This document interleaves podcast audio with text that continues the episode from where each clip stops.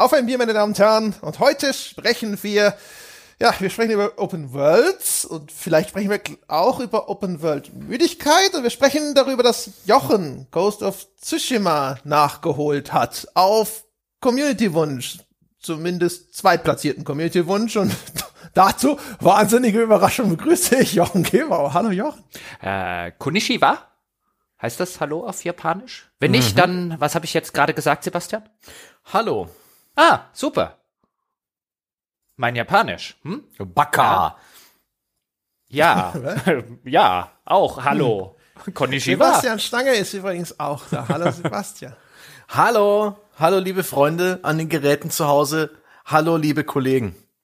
Japan-Konnoisseur, Ghost of Tsushima-Liebhaber. Richtig, richtig. Äh, Für mich eins der besten Spielerlebnisse des vergangenen Jahres. Ja, und aber bevor wir äh, uns jetzt dann gleich erzählen lassen, äh, wie Jochen denn, ja, so die Welt über äh, von Tsushima erlebt hat, sprechen wir vielleicht über Bier. Sprechen wir über Bier? Weiß gar nicht. Was war denn da jetzt? Also ich weiß, Sebastian hat eine große Ladung Bier in seiner Zukunft. Richtig. In der nahen Zukunft gibt's ohnehin genügend Bier, deswegen gibt's jetzt ein ähm, äh, kalorienfreies äh, Limonadenerfrischungsgetränk mit maximal chemischem Kirschgeschmack. Angeblich von Nice. einem Doktor. Jesus, du hast dir echt immer noch kein Ekel an dem Zeug getrunken, so viel wie du das in den letzten, in den letzten Monaten in dich Ich reinkippst. trink's ja immer nur ab und zu für so eine Aufnahme beispielsweise. Ich habe mich da noch lange nicht dran übertrunken, Also- weil es für mich echt immer so alle paar Tage so dieses eine Chemie-Nugget ist, was mein Körper einfach braucht. Und dir, dir fallen auch noch nicht die Haare aus oder sowas. Das ist in der Konzentration, in der du, in der du, ach so, stimmt ja in deinem Fall, ja, aber in der Konzentration, dass das irgendwie so eine, so eine quasi, so eine äh, Chemotherapie in Eigenregie ist oder so, Chemie, wie du die da reinkippst. Es ist tatsächlich, also wir haben ja alle diesen, diesen Corona-Schnitt aktuell. Das heißt, wir sind seit über einem Monat nicht beim Friseur gewesen. Und das ist schon erschreckend, wo, wo ich früher noch eine kleine Insel hatte auf der Stirn, ja. So, eine, so ein kleines, wieder, eine kleine widerspenstige Landmasse. Inzwischen ist da noch eine Sandbank. ist, ist, schon ist ein, ist schon ein Schiff aufgelaufen. Nee, also das ist echt krass. War das nicht vorher eher eine Irritation, ein, ein Makel auf der völlig glatt polierten Murmel? Ja, aber die, die Murmel ist ja natürlich trotzdem nicht glatt poliert. Ja, da, da sind ja so komische Schilfstreifen immer noch am Wachsen im Brackwasser und das, also das ist ganz schrecklich. Ja, das musst du einfach mal, glaube ich, mit so einem Entlaubungsmittel rangehen. ich denke, ich müsste auch mal irgendwie entlauben, also Orange, Agent Orange muss da drauf. Und ich Ja, hoffe, ja, Dr. ja. Pepper Diet ist da ein guter Ersatz. Oder, oder hier dieses von Monsanto, wie heißt doch gleich, wo, wo Bayer so total äh, überzeugt von ist, von diesem Produkt. Ja, Glyphosat und Co. Glyph genau, einfach mal eine Flasche drüber kippen, ja, da wächst da nichts mehr. Ja, es gibt ja, so ja. Ent Enthaarungscremes. Das funktioniert doch auf dem Kopf bestimmt auch. Gewiss. Sebastian. What could possibly go wrong? Ich werde Ja, bestimmt auch auf die Verpackungsbeilage einfach wegwerfen und das intuitiv benutzen. Das halte ich für die schlauere Variante. Brennspiritus und ein Bigfeuerzeug. Jetzt ist aber gut, ja? Was trinkt Ich- ihr denn eigentlich? Bei mir muss immer noch das Honigbier abgetragen werden. Da wurde mir ja quasi ein Berg hier vor die Haustür gesetzt. Deswegen werde ich jetzt das Barber, Barber, Barbar trinken. Ist auf jeden Fall ein weiteres belgisches Honigbier und es hat 8% Alkohol. Holy shit. Jesus. Ja, also Bügelverschluss, von dem man nicht Okay. gehört hat. an einem Mittwoch, 14 Uhr. André hat dem 15. Nachmittag den Kampf angesagt. Was, was ist denn schon das 0,33? Ja, was soll denn schon passieren? Ja gut, da Außerdem ist es doch jetzt, wir setzen doch jetzt hier Jochen äh, Mhm. ans Ende der Rutsche, ja, schreien und wie war Ghost of Tsushima, schubsen ihn und dann, dann läuft das. Dann läuft alles von alleine, dann müssen wir doch gar nichts mehr tun, dann grunzen wir noch mal so zwischendrin rein. Nee, ihr müsst Ja. mich ja immer wieder hochheben. Mal Kann ja nicht alleine das ist eine lange hochklettern. Rutsche. Das ist eine lange Wie so eine, Rutsche. so eine, so eine, so eine Spaßbadrutsche. Eher so auch eine Art, über so eine Klippe und kommt niemand wieder hoch. so ins tosende, in die tosende Brandung und so. vielleicht auch so eine Art Ich trinke- Waschmaschine. Hm. Ich, ja? ich trinke übrigens, ja, weil das noch übrig ist. Am Wochenende habe ich mit einem Kumpel ein bisschen Fußball geguckt, ein bisschen Bundesliga geguckt und dann haben wir beschlossen, dass wir dazu mal wieder ein Weißbier trinken und jetzt ist noch, hab so einen halben Kasten Paulaner Hefeweizen gekauft und da waren jetzt noch ein paar Flaschen übrig und jetzt gönne ich mir mal wieder ein Hefeweißbier im Podcast aus München von der Paulaner Brauerei. Es war am Sonntag sehr vorzüglich. Und das äh, äh, gieße ich jetzt ein, wie sich das für ein gutes Weißbier gehört. Also in ein Weißbierglas Du selbstverständlich. musst das Glas schräg halten. ich weiß, wie man ein Weißbier einschenkt, Herr Stange. Ja, ich weiß das. Aber äh, ist, ist es auch der korrekte Winkel? Können wir da das Mikro mal ein bisschen näher ranrücken, äh, rücken, dass wir sogar- anhand des Prickelns und Rauschens hören, wie sich der Schaum aufbaut? Ich bin sicher, Sebastian erkennt dann auch allein schon am Ton, ob das Nein, korrekt nein, gehandhabt wird. Es ist sogar ja- ein Glas von Huberweiße. Ja, ich habe sogar noch ein besseres Glas als das Paulaner, aber Huberweiße gab's da nicht, wo ich war. Huberweiß ein ausgezeichnetes Weißbier. Das kennt ihr wahrscheinlich nicht mehr, ihr Kretengs. Nope, Ich äh, bevorzuge das leckere Gutmann, aber Weißbier ist etwas, das trinke ich auch nur einmal alle Vierteljahre. Da, da habe ich selten das Bedürfnis dafür. Aber schön, Sch schöne Abwechslung. Der. Sebastian hat einfach, ach, das ist schön. Aber du hast auch einfach beschlossen, du findest jetzt alles in Franken einfach gut. Also was Bier angeht, also wa- wahrscheinlich sagt man dir und so das Stout oder so, ja, da bevorzuge ich das Leckere von der Brauerei, äh, was weiß ich, Tucher aus Nürnberg. Also von Tura bevorzuge ich gar nichts. Und das Gutmann ist ja zumindest mal nicht mal fränkisches Bier. Gutmann ist bayerisch. Titting ist dann schon außerhalb von Franken. Das ist dann Ach, ich dachte, das ist das aus Erlangen. Wie heißt das doch gleich? äh, das war Kitzmann. Ach, Kitzmann, Gutmann. Kitzmann ist nicht gut. Kitzmann gibt's auch gar nicht mehr. Die werden inzwischen von Kulmbacher gebraut. Die sind pleite. Kulmbach hatte doch diese lange Filmnacht auf Sat 1. Mit Thomas Gottschalk, ja. Richtig. Auch, wir, wir haben gemeinsame Erinnerungen. Sowas. Ja, toll. Reden wir Jetzt haben schnell wir über was anderes. Die gemeinsame Erinnerung an Ghost of Tsushima. Für mich eine schöne Erinnerung. Ich hatte Spaß damit. Ich möchte übrigens ganz kurz noch zwischen reinbrüllen. Danke, lieber Christian, für dieses Honigbier. Diesmal schmeckt es mehr nach belgischem Bier und weniger nach Honig. Und ich bin noch nicht sicher, ob das eine Verbesserung ist. Trotzdem vielen Dank. Jetzt können wir über Ghost of Tsushima sprechen. Oh Gott, da geht's schon los. Siehste? Jetzt fange ich schon an zu lallen. Mal sehen, wie das sich Da kommen die noch 8 entwickelt. Promille schon das erste Mal und haben gesagt, hier, Batsch. Ja, aber da haben sie das, die haben aber, das ist Fast Acting. Ist das Ja. Fast and Furious. Ja. Das 8 ist- Promille das are in the house. Bier. Ja, vielleicht leite ich das Ganze mal kurz ein mit der Erklärung, wer es nicht mitbekommen hat. Ich habe vor einiger Zeit gesagt, dass ich an einer Reihe von Spielen, die ich letztes Jahr verpasst habe, ähm, durchaus Interesse hätte, die mal nachzuholen. Das sind häufig Spiele, über die wir schon was gemacht haben. Und da war jetzt einfach so die Frage an unsere Bäcker, also an unsere Unterstützer, welches davon äh, soll ich denn mal spielen? Das ist ja nicht zuletzt diejenigen, die meine Zeit bezahlen. Und da hat äh, gewonnen in der Abstimmung Disco Elysium. Das habe ich jetzt allerdings verschoben auf den März, weil da erscheint jetzt in einem Monat die Definite Edition des Ganzen. Also den Monat habe ich dann auch noch Zeit, aber dann kommt das und habe dann jetzt den Zweitplatzierten gespielt und das war Ghost of Tsushima. Und statt jetzt einfach so eine Wertschätzung, klar hätten wir auch machen können, dachte ich aber, wir können ja beides machen. Noch ein bisschen so mein Eindruck von Ghost of Tsushima, weil es ja durchaus ein interessanter Gegenstand der Betrachtungsweise ist, da wo vielleicht auch das ein oder andere abfällt an Erkenntnissen oder an Diskussionspunkten, die Andre und Sebastian in ihrem großen Podcast nicht gemacht haben. Und gleichzeitig bei der Gelegenheit so mal einen größeren Bogen schlagen und uns mal Status Quo, das Open World Genre, so man es denn bezeichnen möchte, als solches angucken. Da hatten wir nämlich, glaube ich, vor fast vier Jahren mal einen Podcast dazu, so Quo Vadis Open World Spiele. Und jetzt vier Jahre später, glaube ich, ist die Zeit, um da noch mal hinzugucken, weil ich zumindest bei mir eine extreme Open World Müdigkeit langsam aber sicher feststelle. Und so ein bisschen hat die jetzt auch eingetrübt, das Ghost of Tsushima, weil hätte ich das wahrscheinlich direkt nach meiner Auszeit gespielt, würde ich es bestimmt ein bisschen wohlwollender sehen als jetzt nach Cyberpunk Open World, nach Assassin's Creed Open World, auch Genshin Impact, was ich ja in letzter Zeit gespielt habe, hatte ja einen Open World Ansatz. Und jetzt muss ich sagen, um da mal einzuleiten und den Sebastian zu dem ersten, nein, das geht doch gar nicht, äh, zu veranlassen, fand ich unterm Strich, Ghost of Tsushima macht, macht einige interessante Sachen, aber nach so 20 Stunden wurde es mir zu langweilig. Nach 20 Bevor- Stunden hatte ich das durch. Bevor Waren es vielleicht dagegen schreit. 15, ja. Ich könnte vielleicht noch ganz kurz hier an der Stelle mal das Ergebnis dieser Umfrage mitteilen. Ah, ja. Ne, dass die Leute einmal gehört haben, wie es denn wirklich ausgegangen ist. Also es standen zur Wahl Disco Elysium, Ghost of Tsushima, Pathfinder Kingmaker, The Outer Wilds und Tokyo Mirage Sessions FE. Und das ist jetzt auch schon die Reihenfolge, in der sie hinterher platziert wurden. Also auf dem ersten Platz Disco Elysium mit 39 Prozent der Stimmen. Das hat jetzt Jochen verschoben, bis diese Director's Cut Super irgendwas Version rauskommt. Ghost of Tsushima zweiter Platz 22 Prozent, Pathfinder Kingmaker 17 Prozent dritter Platz.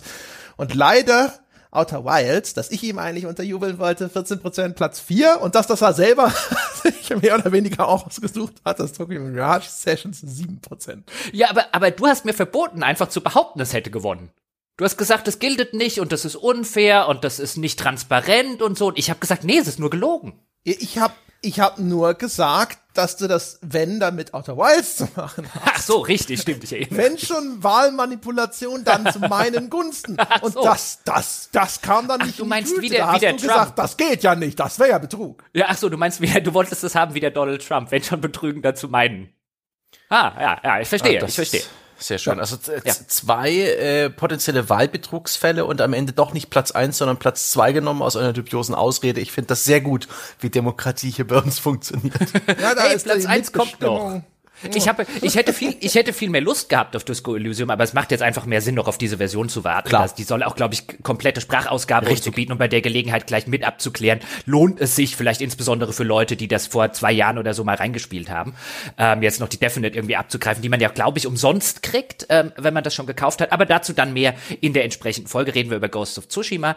Ähm, bei dem ich ja, also das Einzige, was ich davon wusste, außer dass es gute Kritiken abbekommen hat, ist, dass ich von euch, seit ich wieder da bin, die ganze Zeit in höchsten Tönen gelobt kriege, insbesondere von Sebastian, wie cool ja. das Ghost of Tsushima ist und ich muss es doch ganz, ganz dringend nachholen und wenn ich das Ghost of Tsushima nicht gespielt habe, dann darf ich ja überhaupt nicht mehr mitreden und dann muss ich aus dem Baumhaus raus und dann trittst du mein schönes äh, Schloss auf dem Sandkasten kaputt. Das hast du gesagt ich habe ich, da, ich hab das nur angedeutet. Ich habe das niemals konkret angedroht, aber ja, so in der Art. Ich bin der Meinung, Ghost of Tsushima ist eines der erfrischenderen, am, am am besten spielbaren Open-World-Spiele der letzten Jahre gewesen. Wobei es aber auch in meinem Fall so ist, dass ich in der letzten Zeit einen Bogen gemacht habe um das Open-World-Genre. Ich glaube, zuvor war das letzte Red Dead Redemption 2 und dann lange nichts und dann Ghost of Tsushima, weil ich so schon wusste, dass Open World ein Genre ist, was mir langsam auf die Nerven geht. Du hingegen hast jede Menge Open World gespielt. Du hast dieses äh, Spider-Man Miles Morales gespielt, du hast das letzte Assassin's Creed gespielt, Valhalla. Du bist also viel mehr gesättigt mit Open World äh, Tropes, mit Open World Gameplay, mit Open World Spielerführung. Möglich, dass es, dass das der Grund ist, dass es dir nicht so gefallen hat. Ja, es ist, es ist nicht so, dass es mir, ja, also nicht so gefallen. Ähm, ist ein bisschen mir. schwierig bei dem, ach so, wie dir, ja. Ist mhm. ein bisschen schwierig bei dem Spiel, weil ich total anerkennen kann, was es gut macht. Ähm, und wenn wir es jetzt mal ganz kurz erklären, also für die Leute, die euren Podcast da nicht gehört haben, ist ein Open-World-Samurai-Spiel, spielt im 13. Jahrhundert auf einer japanischen Insel namens Tsushima, wo ein, die Mongolen äh, zur Invasion einsetzen. Im, an, beim Anfang des Spiels im Prolog gewissermaßen, im spielbaren Prolog, versucht sich die Samurai-Armee von Tsushima dagegen zu wehren gegen diese Invasion und scheitert daran. Und der Onkel und ähm, äh, gewissermaßen der Adoptivvater, wenn man so will, äh, unseres Protagonisten, der wird vom Mongolenanführer gefangen genommen und wir als letzter überlebender Samurai wollen unseren Onkel befreien und daraus entspinnt sich ein, ein auf den ersten Blick erstmal ziemlich klassisches Open-World-Spiel, allerdings eben in einem feudalen japanischen Setting mit einem mit diversen Kleinigkeiten, über die zu reden sein wird, die ganz interessant sind, aber mit dem großen, würde ich sagen, mit der großen Kleinigkeit, dass es ein viel größer skillbasiertes Kampfsystem hat, als andere vergleichbare Open-World-Spiele, in Assassin's Creed oder so zum Beispiel. Und das war tatsächlich, das hat man schon relativ früh, finde ich, gemerkt, schon in, den, in dem Prolog, wenn man anfangen darf, äh, selbst zu spielen. Da wird zwar noch nicht sonderlich viel erklärt, da gibt's noch nicht viele Tutorials oder sonst was, aber da habe ich es geschafft, das erste Mal zu sterben. Und dann dachte ich, wann habe ich in einer solchen Spielsituation, ich habe mich ein bisschen blöd angestellt, zugegeben, aber wann, selbst mit blöd anstellen, ist es mir jemals gelungen, in einer solchen Spielsituation das letzte Mal zu sterben?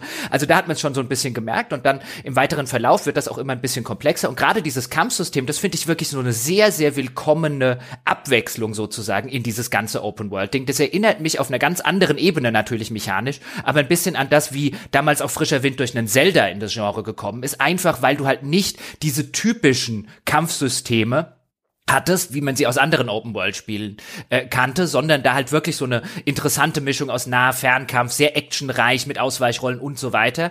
Und hier hast du jetzt eher was Souls-likeiges, würde ich sagen. Nicht, dass man jetzt so denkt, es ist so schwierig oder so anspruchsvoll, aber es geht ein bisschen mehr in diese Richtung. Also ähm, äh, komplexeres Kampfsystem, auch schwierigeres Kampfsystem mhm. mit kleineren Fenstern, in denen man reagiert. Und wenn man halt wirklich Schaden kriegt, ist man auch sehr, sehr schnell hin, auch gerade am Anfang des Spiels. Und das fand ich eine echte Wohltat, dass das Spiel mir mal nicht gesagt hat, wie viele andere Open-World-Spiele, eigentlich halten wir dich schon für einen ziemlich gehirnamputierten kleinen Trottel, der noch nie in seinem Leben ein Spiel gespielt hat, sondern das Gegenteil gemacht hat. das fand ich echt nett. Oh, Guter da können Punkt. wir ja aufhören, da sind wir uns ja schon einig. Jetzt schnell nicht weiterreden, solange die Harmonie noch anhält. Aber es ist tatsächlich äh, einer der großen ja, Positivpunkte bei dem Spiel, dass ich auch bewusst, nachdem ich die ersten Reviews gelesen habe, die meinten, auf dem mittleren Schwierigkeitsgrad ist es schon fordernd, aber nicht super schwer. Und viele haben auch dazu geraten, es gleich auch schwer zu probieren. Da hatte ich nämlich damals das Experiment gewagt und das Spiel direkt auf dem damals schwersten Schwierigkeitsgrad begonnen. Inzwischen gibt's ja noch einen Hardcore Vorgängerin äh, seit ah. irgendeinem Update. Und das war eine gute Idee für mich, denn das hat mich dann richtig gefordert. Ich bin bei dem Spiel dann sehr oft ins Gras gebissen und das hat mich aber gezwungen, das Kampfsystem zu meistern und das war höchst willkommen. Das ist total interessant, weil ich habe umgestellt nach einer Zeit auf diesen Lethal, also den tödlichen Schwierigkeitsgrad. Den gab's bei euch nicht? Genau, der ist erst mit dem Patch dazugekommen. Ja. Genau wie der Mehrspielermodus. Weil ich weiß nicht mehr, wie der andere hieß. Ich weiß, ich habe erst zwischendrin hochgestellt. Ich habe äh, auf normal wie immer gestartet und habe dann hinterher gewechselt. Okay, weil das ist total interessant an diesem Lethal-Schwierigkeitsgrad. Und da habe ich mir gedacht, ein Spiel darum designt, weil ein bisschen die Problematik ist, das Spiel ist nicht, ist erkennbar nicht um diesen Schwierigkeitsgrad designt, ist, dass sowohl du als auch die Gegner, also das ist kein Schwierigkeitsgrad, der einfach bei dir sozusagen die Hitpoints runternimmt oder die ähm, ähm, den, den, die Schadensreduktion irgendwie äh, weniger macht und bei den Gegnern einfach mehr Hitpoints, also so Bullet Sponges macht, sondern im Gegenteil, bis auf die Bossgegner, und selbst da habe ich den Eindruck zumindest gehabt, ich habe es jetzt nicht so ewig auf dem Schwierigkeitsgrad gespielt, aber sorgt es dafür, dass sowohl du als auch die Gegner mit ein, zwei Schlägen hin sind. Also die, äh, das ist sozusagen eine Art realistischer Schwierigkeitsgrad. Du hältst halt nicht mehr als zwei fette Schwerthiebe aus, aber die Gegner dafür auch nicht. Und das ist ein Schwierigkeitsgrad, bei dem ich, als ich das dann so ein bisschen weitergespielt habe auf dem, wo ich dann gemerkt habe, das spielt sich anders das spielt sich nicht mehr so, also es war sowieso von Anfang an kein Kampfsystem, bei dem man jetzt gesagt hätte, dass es wildes drauf losstürmen äh, belohnt, aber dann spielt es sich viel, viel mehr so, dass du halt echt überlegst, okay, den Gegner lieber mit den Schleichen äh, Skills und mit den Schleichmechaniken, die im Spiel sind, das ist jetzt hier sicherer.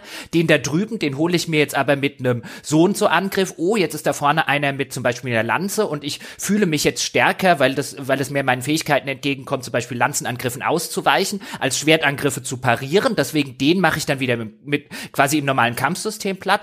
Also das Spiel spielt sich spürbar anders und ziemlich geil. Also diese Abwägungen sind ziemlich mhm. geil. Schade ist es halt, dass die Missionen nicht drumherum designt sind. Du hast halt trotzdem so Sachen wie ein, ja, du musst aber damit es weitergeht, jetzt trotzdem alle umgebracht haben zum Beispiel. Was halt blöd ist für dieses Spielsystem, wo es ja viel effektiver ist, zum Beispiel reinzuschleichen, einfach nur den Kommandanten umzubringen und halt wieder zu gehen. Ähm, das bildet halt leider das Missionsdesign nicht ab. Aber dieser Lethal-Schwierigkeitsgrad ist echt geil.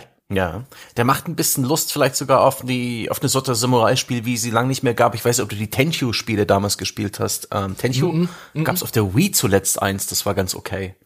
Schön, methodisch, eher ein Ninja-Spiel. Unbarmherzig, ja, Samurai, Ninja, so Hatten die Ecke. das letzte Mal schon. Bushido Blade. Ah, das ich kannte wieder. ich wieder nicht. Das hatte ja das Bushido Blade war ja eigentlich auch so ein Zweikampf-Duellspiel und das war wirklich ein Eintreffer-Tod-System. Und das hatte, oder hat, glaube ich, bis heute so eine Kult-Fan-Basis, die sich auch immer eine Fortsetzung herbeiträumen. Und das war schon auch, das war zumindest extrem außergewöhnlich. Ich war nie ein Riesenfan davon. Also ich saß nicht davor und gedacht, Mensch, das ist ja fantastisch. Aber es ist halt bis heute mir stark in Erinnerung geblieben weil das auch so ein äh, System ist, wo du dann dastehst und du belauerst dich. Und äh, wenn du, äh, sag ich mal, in, wo dann Positionierung zum Beispiel extrem wichtig ist, ne? Du stehst dir gegenüber mhm. und du denkst dir, okay, der ist, der ist, der ist noch zu weit weg. Wenn er jetzt angreift, geht das ins Leere mhm. und dann ist er tot. Ne? Und genau diese, diese Abwägung, wo der ganze Kampf eigentlich schon vorher stattfindet, im Kopf, ja, und wenn dann sozusagen die Aktion, das haben wir noch zack, zack, und dann ist das Ganze entschieden. Das ist schon ganz cool. Das kamen wir auch schon diskutiert. Das kam da eher durch bei diesen ach, wie war das bei diesen Standoffs, wo, die dann zu so einem Reaktionstest werden, wo es aber auch so ist, du musst erkennen, der stürmt jetzt auf dich los, der fängt ja dann hinterher auch an anzutäuschen, nur so finden zu machen. Und du musst erkennen, jetzt passiert der richtige Angriff und dann musst du quasi da den Knopf loslassen und dann ist der aber auch sofort hinüber ein Treffer und das war's.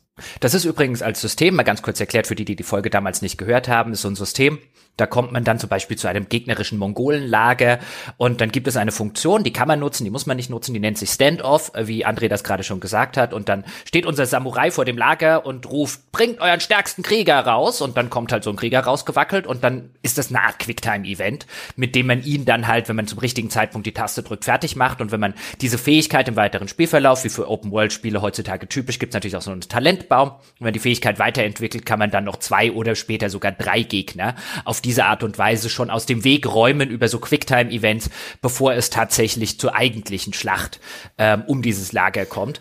Das habe ich mir offen gestanden geiler vorgestellt, ja, nach euren Erzählungen. Also ich finde einerseits, nee, also das ist schon, also das hätten sie auch schöner inszenieren können. Also vielleicht war das halt echt ein Fall, weil ich höre die beiden. Seit ich wieder da bin mit einem, oh, was noch bei Ghost of Tsushima, bringt euren stärksten Krieger raus und dann kommt er raus und dann habe ich den abgehackt und so. Und es hat sich halt alles, also in meinem Kopf hat sich das halt viel geiler angehört, als es jetzt letztlich war. Ähm, ich mochte das. Ich mochte es, ja, weil es so bescheuert ist. Ja, ja. Stimmt, die Kamera hat ihre Probleme teilweise, die Gegner da cool einzufangen. Die Animationen sind nicht die besten, aber mit, äh, mit den entsprechenden Upgrades, mit den entsprechenden Charms kannst du bis zu fünf Leute dann in Reihe niedermetzeln, was einfach ein geiles Fünf? Gefühl der Ich Übermacht konnte nur drei. Wieso Du musst dann auch einen fünf? entsprechenden Charme für deine Ausrüstung finden. Der, Okay, dann der- habe ich den nicht. Der maximiert dann die, die Reihe auf 5 und 5 ist das schon wirklich wahnwitzig und eine tolle, ja, Allmachtsfantasie. Und dazu war ich auch noch echt überrascht, wie das System sich entwickelt hat, weil am Anfang ist es super einfach. Du drückst deine Taste und lässt sie los oder du drückst sie, wenn der Gegner anfängt zu schlagen. Und ich war dann im, so im, im zweiten Drittel des Spiels total überrascht, dass sie plötzlich anfangen, Finden zu schlagen, um mich sozusagen zu einem Angriff zu bringen, der zu früh stattfindet und mich deswegen ganz viele Lebenspunkte und viel Energie kostet. Ähm, und das fand ich irgendwie voll nett, dass auch dieses System ein bisschen eskaliert und schwieriger wird im Spielverlauf. Fein. Ich, ich, ich finde ja generell, was mir gut gefällt, ist, wie sie das gekoppelt haben, auch ein bisschen an ihre narrative Mechanik. Weil es gibt ja zwei Ressourcen letztlich im Kampf. Nämlich einmal gibt klassisch die Lebensenergie und dann gibt es die ähm, sozusagen die Spezialangriffsenergie, wie man sie auch aus vielen anderen Sachen kennt. Und die heißt hier Resolve oder auf Deutsch sowas wie Entschlusskraft. Und da wir ja einen Samurai spielen, der auf eine so ganz traditionelle japanische Samurai-Art und Weise, wie man sie ganz klischeehaft kennt, so, wir sind total ehrenhaft, wir greifen unsere Feinde nicht von hinten an, dieses ganze Pipapo erzogen worden ist, bekommt er insbesondere für ehrenhafte Aktionen sehr viel Resolve. Das heißt, es gibt in Kämpfen auch immer mal Gegner, die dann unten ähm, so am Boden sich noch entlang wälzen, also offensichtlich schon tödlich verwundet sind, aber noch nicht tot und die kann man dann erlösen, wie es im Spiel heißt, oder ihnen den Gnadenstoß geben. Dafür gibt's viel Resolve, also sogar mehr als für einen Gegner umbringen. Und extrem viel Resolve gibt's halt dafür, dass man eben so zu so einem vollbesetzten Lager geht und hier sagt, bringt eure äh, stärksten Krieger raus und den dann halt auch wirklich umhaut. Also das ist halt auch eine gute Art und Weise, vor dem Kampf seine Resolve aufzufüllen, die man wiederum zum Beispiel braucht, um sich zu heilen. Ähm, also das ist auch eigentlich eine nette Abwägung. Ähm, sowohl taktischer Natur mache ich das jetzt, wenn ich wenig Resolve habe, kann ich die hier wieder aufladen. Dafür habe ich gleich alle Gegner an der Backe.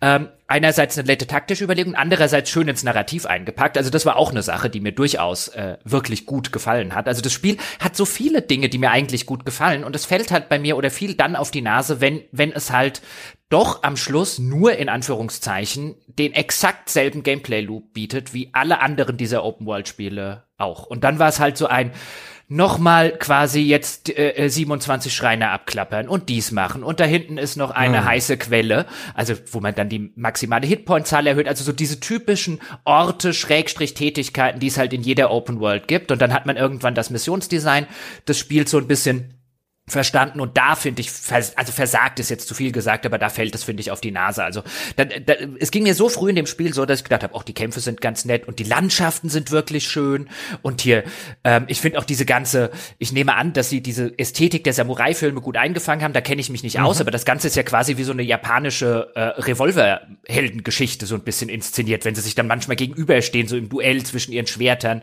und dann wird das so, die Kamera fährt so, als wäre das hier gerade eine, eine, eine Schlacht in Fort Laramie oder so zwischen zwei Revolverhelden. Also das finde ich, fand ich alles nett gemacht. Aber dann kommen halt so diese Sachen ein, keine Ahnung, dann hieß es so relativ am Anfang noch ein, da hinten gibt es eine Sake-Brauerei, ähm, die anscheinend Probleme mit Mongolen hatten. Dann habe ich gedacht, oh komm, so eine Sake-Brauerei, das klingt interessant, reitest du mal hin. Und dann war halt relativ schnell festgestellt, ach, ich soll einfach nur zwei Wellen von Mongolen umbringen. Und so geht's halt weiter und weiter und weiter. Und dann, dann war ich halt irgendwann in diesem Gameplay-Fluss und habe festgestellt, der macht mir, also der, der langweilt mich mittlerweile. Ja, nicht die, nicht die Erzählung langweilt mich, nicht dieses Szenario hier langweilt mich, das Kampfsystem finde ich eigentlich noch ganz gut, aber dieser grundlegende Gameplay-Loop, in dem ich eigentlich wieder dasselbe mache wie bei Assassin's Creed, wo ich wieder dasselbe gemacht habe wie in Dings und Dings und Dings. Und dafür bot es mir auf der anderen Seite, glaube ich, einfach zu wenig, was für mich so total herausgeragt hat, damit ich noch Lust hatte, das irgendwann weiterzuspielen. Aber ich bin halt echt müde, diesen Gameplay-Loop zu machen, stelle ich fest. Die Frage ist ja, was damit tatsächlich gemeint ist. Für mich war es so, also wir haben ja, wir haben ja in unserer Besprechung des Spiels haben wir auch schon festgehalten, das war ja eigentlich so ein bisschen der Aufhänger. Es ist extrem generisch und wir hatten trotzdem erstaunlich viel Spaß daran. Und es lag einmal daran, dass die zentrale Spielfantasie einfach genau unseren Geschmack getroffen hat. Also genau dieses, der einsame Samurai, die ganze Durchdringung des Spiels bis hin zu den Mechaniken äh, in japanischer Kultur. Das, äh, und die ganze Ästhetik des, äh, des Spiels in seiner Spielwelt, das war fantastisch.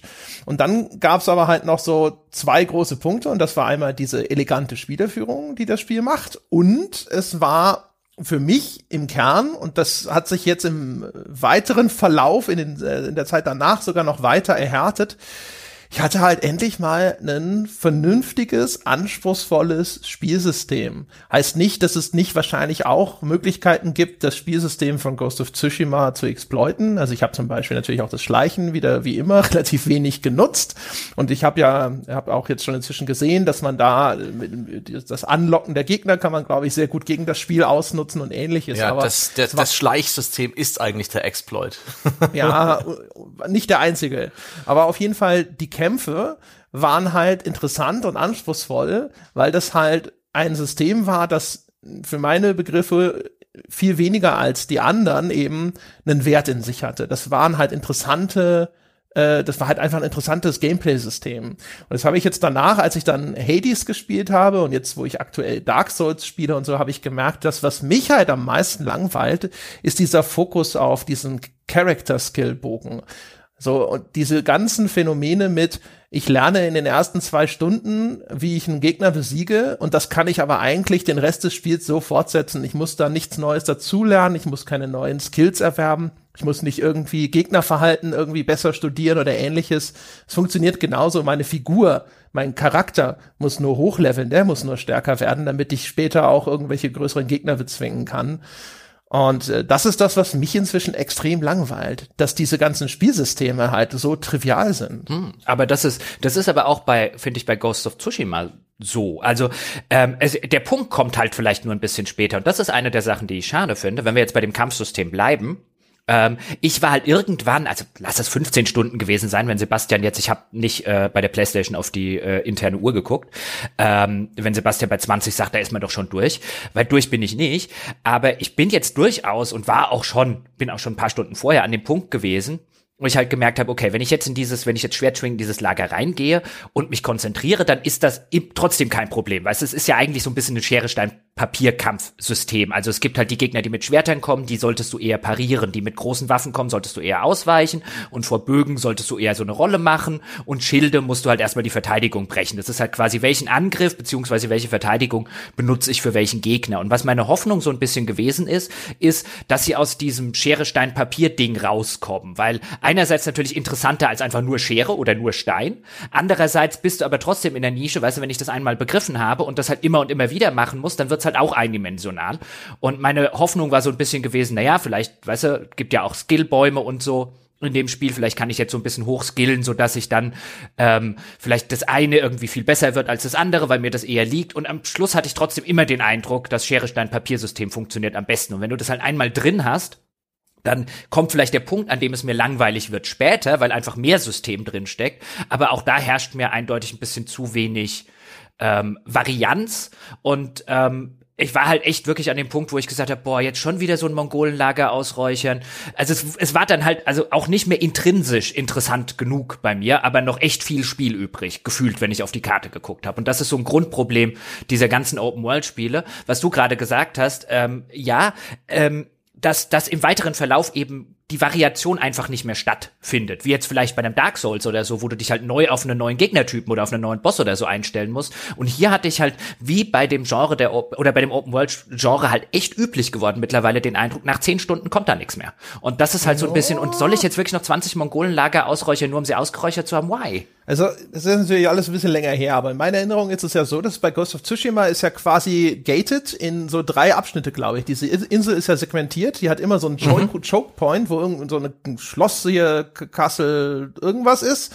Und äh, immer wenn du in diese neuen Bereiche kommst, dann fügt es auch neue Gegnertypen hinzu. Und das wirklich bis kurz vor Schluss, die dann auch noch mal andere Strategien her äh, erfordern. Also ja, neue Gegnertypen macht ja auch einen Assassin's bist, Creed. Ähm, ja, aber so das ist es ja nicht. An, kein, aber ein anderer Gegnertyp ist nicht unbedingt einer, der andere Strategien erfordert. Weißt du, bei Assassin's Creed ist es dann häufig, der ist jetzt noch größer und hat noch mehr Panzerung. Also gerade, ich meine, es mag in meinem Fall jetzt auch der Sache geschuldet geworden zu sein, dass, äh, gewesen zu sein, dass wenn es schon da ist, also ich bin ja wesentlich geneigter, äh, Schleichsysteme anzunehmen als du. Ähm, äh, und ich bin dann, und insbesondere als ich dann auf Liesel umgeschaltet hatte, habe ich sowieso relativ viel Schleichen benutzt. Also mag sein, dass für jemanden, der extrem viel gekämpft hat, sich das dann einfach anders darstellt. Ja, aber dann, dann würde ich halt sagen, Spiel, dann bau halt kein Schleichsystem ein, wenn du das so ausnehmen kannst wie eine Weihnachtsgans. Ich, ich hatte auch immer unterschreiben, bau kein Schleichsystem ein. Ja. Ich fand, ich fand das noch nicht mal schlecht in Ghost of Tsushima. Tsushima. Ähm, zumal sie auch so eine nette Aktion eingebaut haben, wenn du deinen ersten Gegner Stealth killst, ähm, dann, dann hat er total die Skrupel, dein Samurai. Nicht, weil er den nicht umbringen will, sondern weil es nicht ehrenhaft ist. Also mit diesem ganzen Motiv der, der Ehrenhaftigkeit machen sie dann, finde ich, auch noch ganz, ganz witzige mhm. Sachen. Ähm, und zumal das echt Stealth-Kills sind, die äh, das muss man jetzt an der Stelle mal sagen. Es ist jetzt nicht so, dass ich davor sitze und wird, boah, geil, wie realistisch der da drauf geht oder so. Aber das sind schöne Stealth-Kills im Sinne von einem, weißt du, die, die wirken halt wirklich, weißt du, wertig, das ist auch der falsche Ausdruck, aber die, die, die haben halt so ein bisschen Rums und Bums und man hat wirklich den Eindruck, du hast da gerade jemanden umgebracht. Also so von der, von der, wie, mhm. wie sich das anfühlt, wie die, wie die Geräusche so, sind. Pluspunkt. Ich hatte wirklich das Gefühl, jemand. ja, da, ich sag ja, da muss man, da muss man aufpassen. Zehn von zehn. ich, ich finde, sie, sie treffen. Das ist halt nicht so cartoony wie bei manchen. Das finde ich problematisch. Sebastian? Ja, ich finde, die, die treffen diese Filmfantasie auch, dieses, dieser Wuchtigkeit, dieses ein Schwert durch jemanden durchreißen, wo auch bei den normalen Kämpfen, nicht bloß bei den Stealth-Kills, wo man das Gefühl hat, der hält kurz inne und reißt dann mit aller Kraft sein Schwert durch. Das ist gar nicht so übertrieben gory, aber einfach von den Timings, von den Bewegungen, auch von den Soundeffekten einfach toll gemacht. Wirklich, das unterstreicht diese Fantasie, die André und ich eben kennen und lieben aus den ganzen, ja, aus den Japan-Western. Toll. Ja, die ganzen Zitate auch, es hat so viele äh, ästhetische Zitate von dieser Art von Filmgenre auch drin. Es hat auch halt eigentlich so ein angenehmes, also es ist jetzt eigentlich, der Vergleich ist wahrscheinlich Quatsch, aber es ist so ein, so ein Dark Souls Light Kampfsystem. Also es hat zum Beispiel, es hat nicht diese, dieses Ausdauermanagement, was bei Dark Souls nochmal ein ganz wichtiger Faktor ist, aber es hat zum Beispiel auch dieses Reposten, dieses Kontersystem. Aber das macht's halt viel gnädiger als Dark Souls. Bei Ghost of Tsushima ist es ja eher so ein, du musst erkennen, dass da jetzt eine Angriffsanimation ansetzt. Aber du musst jetzt nicht für jeden Gegner Typus genau den Moment abpassen, wo genau dieser Angriff, ja, und es gibt ja verschiedene, ähm, äh, bei dir einschlagen würde und dann musst du so ganz kurz vorher hast du dann so ein Zeitfenster. Das ist so erheblich sag ich mal, in der Komplexität runtergedampft. Und dadurch war aber dann zum Beispiel das Kontersystem von Ghost of Tsushima auch etwas, was für mich relativ schnell beherrschbar gewesen ist. Man hatte dann halt auch sehr schnell einfach ein relativ großes Areal, dass diese Kämpfe abwechseln, äh, Areal, Portfolio, ja, an Möglichkeiten, die alle sinnvoll waren und die, die halt einfach gut funktioniert haben, die diese Kämpfe abwechslungsreich gemacht haben. Und das, ja, das gibt's in vielen Spielen, äh, in vielen anderen Spielen dann auch. Also wahrscheinlich hat so ein Assassin's Creed immer deutlich mehr Möglichkeiten, als äh, ich hinterher ausschöpfe. Nur bei Ghost of Tsushima hatte ich halt immer das Gefühl, es, es fordert viel mehr von mir ein, dass ich sowas auch benutze. Es hat einen viel erkennbareren Vorteil, während ich das Gefühl habe, bei sowas wie Assassin's Creed ist es eher so ein, es kann auch schneller gehen. Ja, bei Assassin's mhm. Creed ist es, welchen God-Mode willst du haben? So ein bisschen. ja, möchtest den Fernkampf-God-Mode, den Schleichen-God-Mode, den Nahkampf-God-Mode? Hier ist es schon, da, da stimme ich euch ja zu. Ich, ich habe halt nur hier also erstens natürlich den Aspekt, den ich vorher schon schon gewählt habe, dass ich irgendwann echt noch viel Spiel übrig habe und ich hatte mich ein bisschen satt gespielt an dem an dem an dem Core Kampfsystem Loop, weil es den natürlich auch extrem häufig einsetzen muss, weil es sonst eigentlich keinen anderen Loop besitzt. Und ähm, das ist so ein bisschen vielleicht die, die Grundproblematik, die dann so ein Ghost of Tsushima bei mir zumindest mittlerweile hat und bei anderen gar nicht, die halt weniger Open-World-Spiele gespielt haben in den letzten Jahren. Ich meine, wir haben ja wirklich extrem viele davon, ähm, auch extrem lange gespielt und die halt einfach diese, diese Perspektive dann einfach nicht teilen können, natürlich, ist halt wirklich so ein, jetzt habe ich diese Kernmechanik, ich habe den Eindruck, ich habe sie so langsam verinnerlicht und jetzt kommt der ganze Mittelteil des Spiels und der langweilt mich. Also ich weiß, weißt du, der der der funktioniert bei äh, storymäßig immer auf eine relativ äh, äh, gleiche Art und Weise bei Spielen. Es kommt der langweilige Spielemittelteil, in dem eigentlich nichts so wirklich vorangeht, aber in dem halt die Spielzeit irgendwie entstehen muss. Ich habe aber das Spiel zu dem gerade, wie ich jetzt dies gerade brauche, halbwegs gemeistert und gerade bei Open World Spielen kommt dann selten was Überraschendes, sondern da kommt halt wirklich Arbeite, also eine echt lange Checklist von Sachen, die ich abarbeiten soll, weil du dann halt auch merkst, dass diese nicht lineare ähm, äh, Geschichte halt natürlich der der der Narration nicht unbedingt zugute kommt, also wie in einem in einem linear narrativ erzählten Spiel, keine Ahnung, einem Last of Us 2 oder so, da stecken halt die Autoren wesentlich mehr drin, ähm, äh, wann der Spieler was spielt und an welchen Stellen sie skripten können und so weiter und so fort. Und ich merke mittlerweile an, an genau genau diesen Stellen, zumal hier auch wieder die Open World halt mehr oder weniger einfach nur ein hübscher Ladebildschirm ist mit ein paar Crafting-Gegenständen, äh, die drin liegen, ähm, damit sie nicht ganz so leer wirkt. Und ich merke immer wieder, dass ich mir dann denke, so, nee, dann mach doch lieber wieder was Lineares, Spieleentwickler dort draußen. Ähm, wegen mir so kleine Open World Hubs, wie es auch in Last of Us 2 gibt, aber dieses, diese riesigen gähnend leeren, wenn wir ehrlich sind, Open World Worlds, die, die nur als schöne, als schöne Kulisse, schöner Ladebildschirm dienen und wurde dann halt mit Pferd, per Pedis oder was auch immer von A nach B läufst und auf dem Weg links und rechts vom Weg irgendwelche Pilze, Blumen, äh, äh, Hölzer und so weiter pflückst, weil ein Crafting-System ist auch noch drin, weil das die billigste Art und Weise ist, eine Open World noch mit irgendwas Spielerischem zu füllen. Es langweilt mich. I'm bored by this shit. Ja, sorry. Ja, bin, also äh, bin da nicht überrascht. Ähm, wir hatten ja irgendwann, ich weiß nicht mehr in welcher Folge das war, wir hatten schon mal so ein bisschen drüber gesprochen, dass es da eine große Diskrepanz gibt, ähm, was so zum Beispiel so dieses Naturerleben und äh, ähnliches in Spielen angeht, wo ich immer gesagt habe, das finde ich ganz toll und du gesagt hast, sinngemäß, wenn ich Natur will, gehe ich vor die Tür. und äh, Ghost of Tsushima, das äh, wird sicherlich auch ein bisschen die unterschiedliche Wahrnehmung erklären, das schlägt halt voll in diese Kerbe.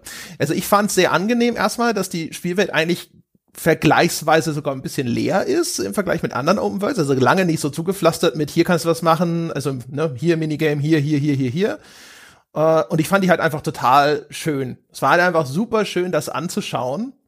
Und äh, alleine das ist ja, das, ich glaube, das ist, das ist so eine, eine, eine Ur, Unterscheidung, die uns schon seit dem Witcher-Podcast verfolgt, wo ich auch schon gesagt habe, also ich fand's einfach cool, durch diese hübsche Welt zu reiten. Und Jochen gesagt hat so, äh, nee, okay, ne, wobei die Welt jetzt wirklich ganz hübsch ist und ich das, das war jetzt eine der, würde ich sagen, eher wenigen Open World Welten ähm, im Laufe meines Lebens, bei denen ich noch am liebsten durchgeritten bin. Also da habe ich noch nicht mal so ein, das ist mir jetzt zu langweilig von A nach B zu reiten oder so gehabt, sondern das ist eher eine, das ist eher halt so ein, so ein rationales Argument, ein ja, aber die Welt an sich, ich meine, natürlich gewinnt sie dadurch, wenn sie ästhetischer ist und wenn sie glaubhafter wirkt und so und atmosphärischer gestaltet ist. Aber es bleibt halt einfach eine eine äh, äh, undynamische, letztlich ziemlich leblose Pseudo äh, äh, Open World und Kulisse, in der eigentlich nicht viel, wenn überhaupt irgendetwas Dynamisches ähm, passiert. Und das kann man halt auch, weißt du, dieses Gefühl, das kannst du auch abbilden mit einem größeren, open-worldigeren Abschnitt oder so. Mhm. Also ich finde, ich finde nicht, dass du das, dass du diese riesige, vergleichsweise immer noch, riesige Open World, in der eigentlich wirklich inhärent aus sich heraus nichts passiert, äh, dass du die wirklich benötigst. Die ist halt nur wahrscheinlich, ähm, äh, weißt du, es ist halt, es ist halt hip, sie zu machen. Die Spieler wollen sie, die Spieler finden das cool. Ähm, zu einem gewissen Grad ist es natürlich auch ein, finden sie es wirklich so cool oder kriegen sie dauernd eingeredet, dass sie es so cool zu finden haben, weißt du, Henne und Ei und so weiter. Aber ich merke halt wirklich so ein, das, ich finde das langweilig, weil es, es zum Beispiel äh, so viel an dem Spiel jetzt nimmt aus der Narration völlig die Fahrt raus, genrebedingt natürlich, weil du jetzt, jetzt kommt erstmal ein bisschen Open World Abschnitten, jetzt sollst du mal dies machen und dies machen und jenes machen und ähm, hier ist jetzt eine Questkette und da ist jetzt eine Questkette und so weiter. Also die, die, die ganze Tempo des, des ganzen Spiels ist halt viel schlechter, als es sein könnte. Und was gewinnt es durch die Open World, in der, wie gesagt, außer Crafting-Gegenständen nichts ist? Hm. Gewinnt halt den Raum, ne? Also, ähm, dass, dass du so lange quasi geradeaus reiten kannst, äh, das vermittelt ja ein Gefühl auch von einer Weite in dieser Spielwelt. Das ist schon mal halt sozusagen erstmal jetzt eine, weiß ich nicht, ein Effekt in sich, um es mal wertfrei zu formulieren, ja. Also das ist, das wäre anders halt nicht zu erreichen, außer dass da entsprechende räumliche Ausdehnung vorhanden ist. Und das ist dann, weiß ich nicht, ich, das, ich finde das schon in gewisser Weise äh, ganz cool. So, dieses Gefühl eines riesigen virtuellen Raumes. Das ist erstmal irgendwas, das, dem kann ich schon mal grundsätzlich was abgewinnen. Inzwischen ist es halt so verbreitet, ähm, dass ich, das ist ja auch keine Neuigkeit, jetzt so eher ja schon häufiger ins gleiche Horn gestoßen habe und gesagt habe, es wäre viel schöner, diese Welten wären kompakter und dann eben einfach auch dichter in äh, besonderen Landschaftsmerkmalen, in aufwendig gestalteten Arealen. Mhm. Weil natürlich ist das, was dann eben genau solche Punkte auf der Karte verbindet, ist dann meistens eben nur die 15. Wiese oder sonst irgendwas. Im Falle von Ghost of Tsushima war das halt alles auch noch so geil umgesetzt. Das ist halt wie so ein bewegliches, interaktiv durchschreitbares Gemälde für mich. Das fand ich halt irgendwie immer noch, also das, weißt du, auch das 15. Feld mit im Wind wogendem Palmgras äh, war so für mich, dass meine Augen gesagt haben, so, das ist angenehm. Wir sehen das gerne. ja, aber auch da würde ich sagen, ähm, ja, das, ich habe das auch gerne. Also ich fand das ästhetisch auch ein wirklich schönes Spiel. Also das war meine große Angst, war äh, feudales Japan als Setting. Das klingt schon boring ohne Ende. Bin ich ja echt im Gegensatz zu euch jetzt kein großer Fan davon. Äh, deswegen habe ich das auch während meiner Auszeit erst gar nicht angefasst. Ähm, und ich hatte so ein bisschen Angst, dass die ganze Ästhetik völlig an mir vorbeigeht und dass ich dann eher sage, eine, ich will das nicht mehr spielen. Aber jetzt fand ich gerade die ganze Landschaftsästhetik fand ich super. Auch ähm, Wälder und ich glaube, die heißen dann auch der goldene Wald oder so. Und mein Gott, das war ein goldener Wald. Der hat total an, an Lothlorien aus äh, Herr der Ringe erinnert. Also das war auch die satten Farben, die dann teilweise dazukommen. Überhaupt das, die ganze Farbpalette, die in dem Spiel ist super. Aber ich denke mir dann trotzdem, einfach nur zum nicht nur einmal, nicht nur zweimal, nicht nur dreimal, nicht nur fünfmal, nicht nur zehnmal, nicht nur zwanzigmal, sondern 500 Mal im Laufe dieses Spiels, wenn es überhaupt reicht, über eine Wiese, durch einen Wald, irgendwie, äh, die ich jetzt auch schon 400 Mal gesehen habe und in der ich weiß, dass dort nichts passiert, weil dynamisch in der Wiese nichts passiert. Aber vielleicht habe ich diesmal Glück und da vorne steht ein bisschen Bambusholz rum, das ich bei der Gelegenheit abpflücken kann, weil Crafting-System gibt's ja auch noch. Also nach dem 500. Mal bietet das mir nichts. Dann wäre ich einfach lieber gern an meinem Ziel. Also wie, wie oft kann man denn da durchreiten, bis es einem zu viel wird? Also, weißt du, wenn ich die Wahl zwischen Ziemlich dieser Sache habe, ja, offen, offensichtlich kann, kann André da echt lange drin reiten. Also ich würde ich würde dann einfach sagen, kann ich da nicht hin quick traveln? Ja, bitte. Das Ding ist auch, äh, also da, da ist ja der zweite große Punkt, ne? Äh, das Ziel. Also das Ghost of Tsushima war eines von den ganz wenigen Open-World-Spielen und vielleicht sogar das erste, zumindest das erste in diesem Ausmaß, wo ich häufig einfach gar kein Ziel hatte, sondern da bin ich halt rumgeritten und dann fliegt halt irgendwo der blöde goldene Vogel lang und dann gucke ich mal, ne, wo mich der hinführt. Ich hatte ja vorhin schon gesagt und nochmal kurz zur Erklärung, das Spiel hat sehr viele, sehr elegante Arten, den Spieler zu führen, ohne dass er jemals irgendeine Karte bemühen muss, um sich in ein konkretes Ziel rauszupicken. Da kommen manchmal diese goldenen Vögel, die führen dich dann automatisch zu irgendeinem Punkt auf der Karte, wo irgendwas ist, also irgendein Schrein oder diese, weiß ich gar nicht, ich glaube, die führen dich auch zu diesen Bambus-Durchschlag-Minigames, mit denen du, glaube ich, dein Schwert irgendwie äh, upgraden kannst. Ähm, und dann hat das Spiel ja auch so Rauchfahnen. Also es signalisiert ja mit Rauchfahnen am Horizont, dass dort irgendwie gerade was passiert. Also meistens wahrscheinlich halt irgendein von den Mongolen eingenommenes Dorf oder ähnliches.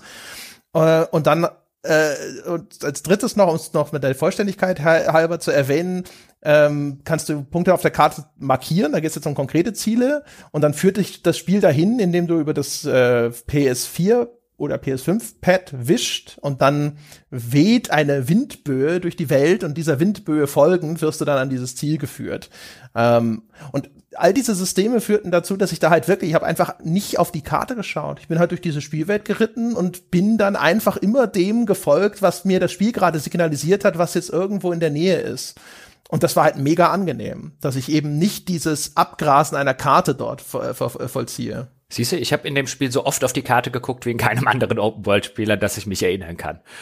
Also ich hatte ständig die Karte auf, genau Warum? aus den Gründen, die du gesagt hast, weil ich, ich finde ja, das System ist nett, das ist offensichtlich nur nicht für mich gemacht, aber ich finde es auch da wieder interessant, wie Open-World-Spiele mit sowas wie Spielerführung in ihrer Open World umgehen. Denn, wie André schon gesagt hat, du hast also das Typische ist, das Spiel sagt jetzt, oder du möchtest, dass das Spiel dir sagt, wo geht's denn jetzt mit der nächsten, mit der Quest weiter oder wo ist die nächste Hauptquest?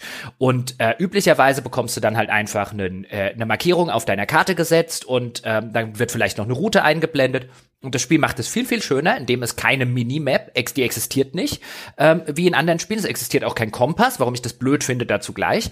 Und ähm, wenn du halt zu deinem Questziel, also musst auf der Karte immer ein Questziel markieren, wenn du eins haben möchtest, möchtest, dann wischst du halt, wie André schon gesagt hat, über dieses äh, über das, das Pad auf dem, auf dem Controller und dann zeigt dir der Wind den Weg dahin an. Und auf dem Weg dorthin kann es dir passieren, dass du einen der goldenen Vögel siehst ähm, und die führen dann wieder ab irgendwie vom Weg. Nur ähm, zum Beispiel zu irgendwas Verstecktem oder zu irgendeiner Nebentätigkeit und so weiter. Also da so ein bisschen als ein, ey, guck mal, da könntest du auch noch lang. Das finde ich auch sehr nett gemacht. Ich finde überhaupt schön, dass das alles innerhalb der Spielwelt mit Landschaftsmerkmalen gelöst wird. Mein Problem ist spätestens, dass es keinen Kompass gibt. Weil ich gehöre zu den Leuten, ich spiele solche Spiele gerne ich gucke dann, was weiß ich, auf die Karte und stelle fest ein, ah, da hat, da gibt's noch irgendwie zwei Fragezeichen. Wenn ich jetzt quasi äh, äh, nördlich irgendwie entlang reite, dann kann ich die zwei Fragezeichen da abklappern, so Nebensachen, und dann da hinten zu dieser Hauptmission. Und jetzt reitest du da durch und das ganze Ding hat ja so einen Fork of War, also so einen Nebel, der über allem drum liegt und du weißt vorher nicht, es sei denn, du hast irgendwo in einem Gespräch mitgekriegt, da ist irgendwas und es wird dir auf der Karte markiert, den Rest deckst du selber auf. Und wenn du jetzt vielleicht einen goldenen Vogel übersiehst oder nicht weißt, ob du einen gerade irgendwie übersehen hast oder so, ähm, und auf der Karte einfach oder generell einfach nur navigieren willst, erst dieses Fragezeichen da, dann das links davon, dann das unten drunter davon, dann musst du entweder ständig wieder deine Karte aufmachen, um neue Ziele zu legen, oder du musst ständig auf die Karte gucken, um zu sehen, in welche Himmelsrichtung du eigentlich gerade reitest. Und da habe ich natürlich irgendwann festgestellt, hey, dann kann ich aber den ähm, den Wind sozusagen als Kompass benutzen. Ähm, in dem Moment, wo ich weiß, okay, das Questziel liegt im Osten, das heißt, der Wind bläst immer nach Osten, das heißt, wenn ich nach Südwesten will, ist der irgendwie da unten. Aber mich hat das, mich hat das eher genervt. Also mich hat das eher genervt im Sinne von einem, ich will aber effektiv, weil, weißt du, wenn ich schon Open World Spiele habe mit sau vielen Fragezeichen und so weiter, will ich die Karte wenigstens effektiv abgrasen und nicht nachher dastehen und sagen, oh, da oben fehlen auch noch sieben. Und dafür ist es halt nicht gedacht. Es ist halt wirklich dafür gedacht, hm. dass du halt einfach der einen Sache hinterherläufst und wenn du mal gucken willst, dann gibt's die goldenen Vögel. Aber ich finde das ganz interessant. Ich will nicht einer Sache hinterherlaufen. Insbesondere nicht in der Sorte Spiel. Bist du schon Aber zu sehr gefangen in der, in der für, für mein Gefühl in diesem klassischen Spielstil der Ubisoft-Formelspiele, wo du die Karte aufmachst und du planst den effizientesten Weg, um all die Marker auf der Karte abzugrasen. Und das fand ich auch so erfrischend, dass Ghost of Tsushima eben versucht hat, das so ein bisschen zu negieren, dich so ein bisschen mehr in der Spielwelt zu lassen, dich nicht jederzeit die Karte aufmachen zu lassen, weil sie eben erstmal diesen Nebel des Krieges hat, weil sie nicht von Anfang an zugeschissen ist mit, äh, mit Markern und es wäre vielleicht die bessere Idee gewesen, die komplett zu lassen. Also, dass die Karte noch viel weniger stark ist. Aber wenn ich einen Marker zum Beispiel aufdecke, mir ist es häufig so gegangen, dass ich mhm. auf die mhm. Karte geguckt habe und festgestellt habe, oh, ich habe vor 30 Sekunden einen Marker aufgedeckt irgendwo da hinten. Das hat mir das Spiel aber nicht, weißt du, da muss ich auf meine Karte gucken.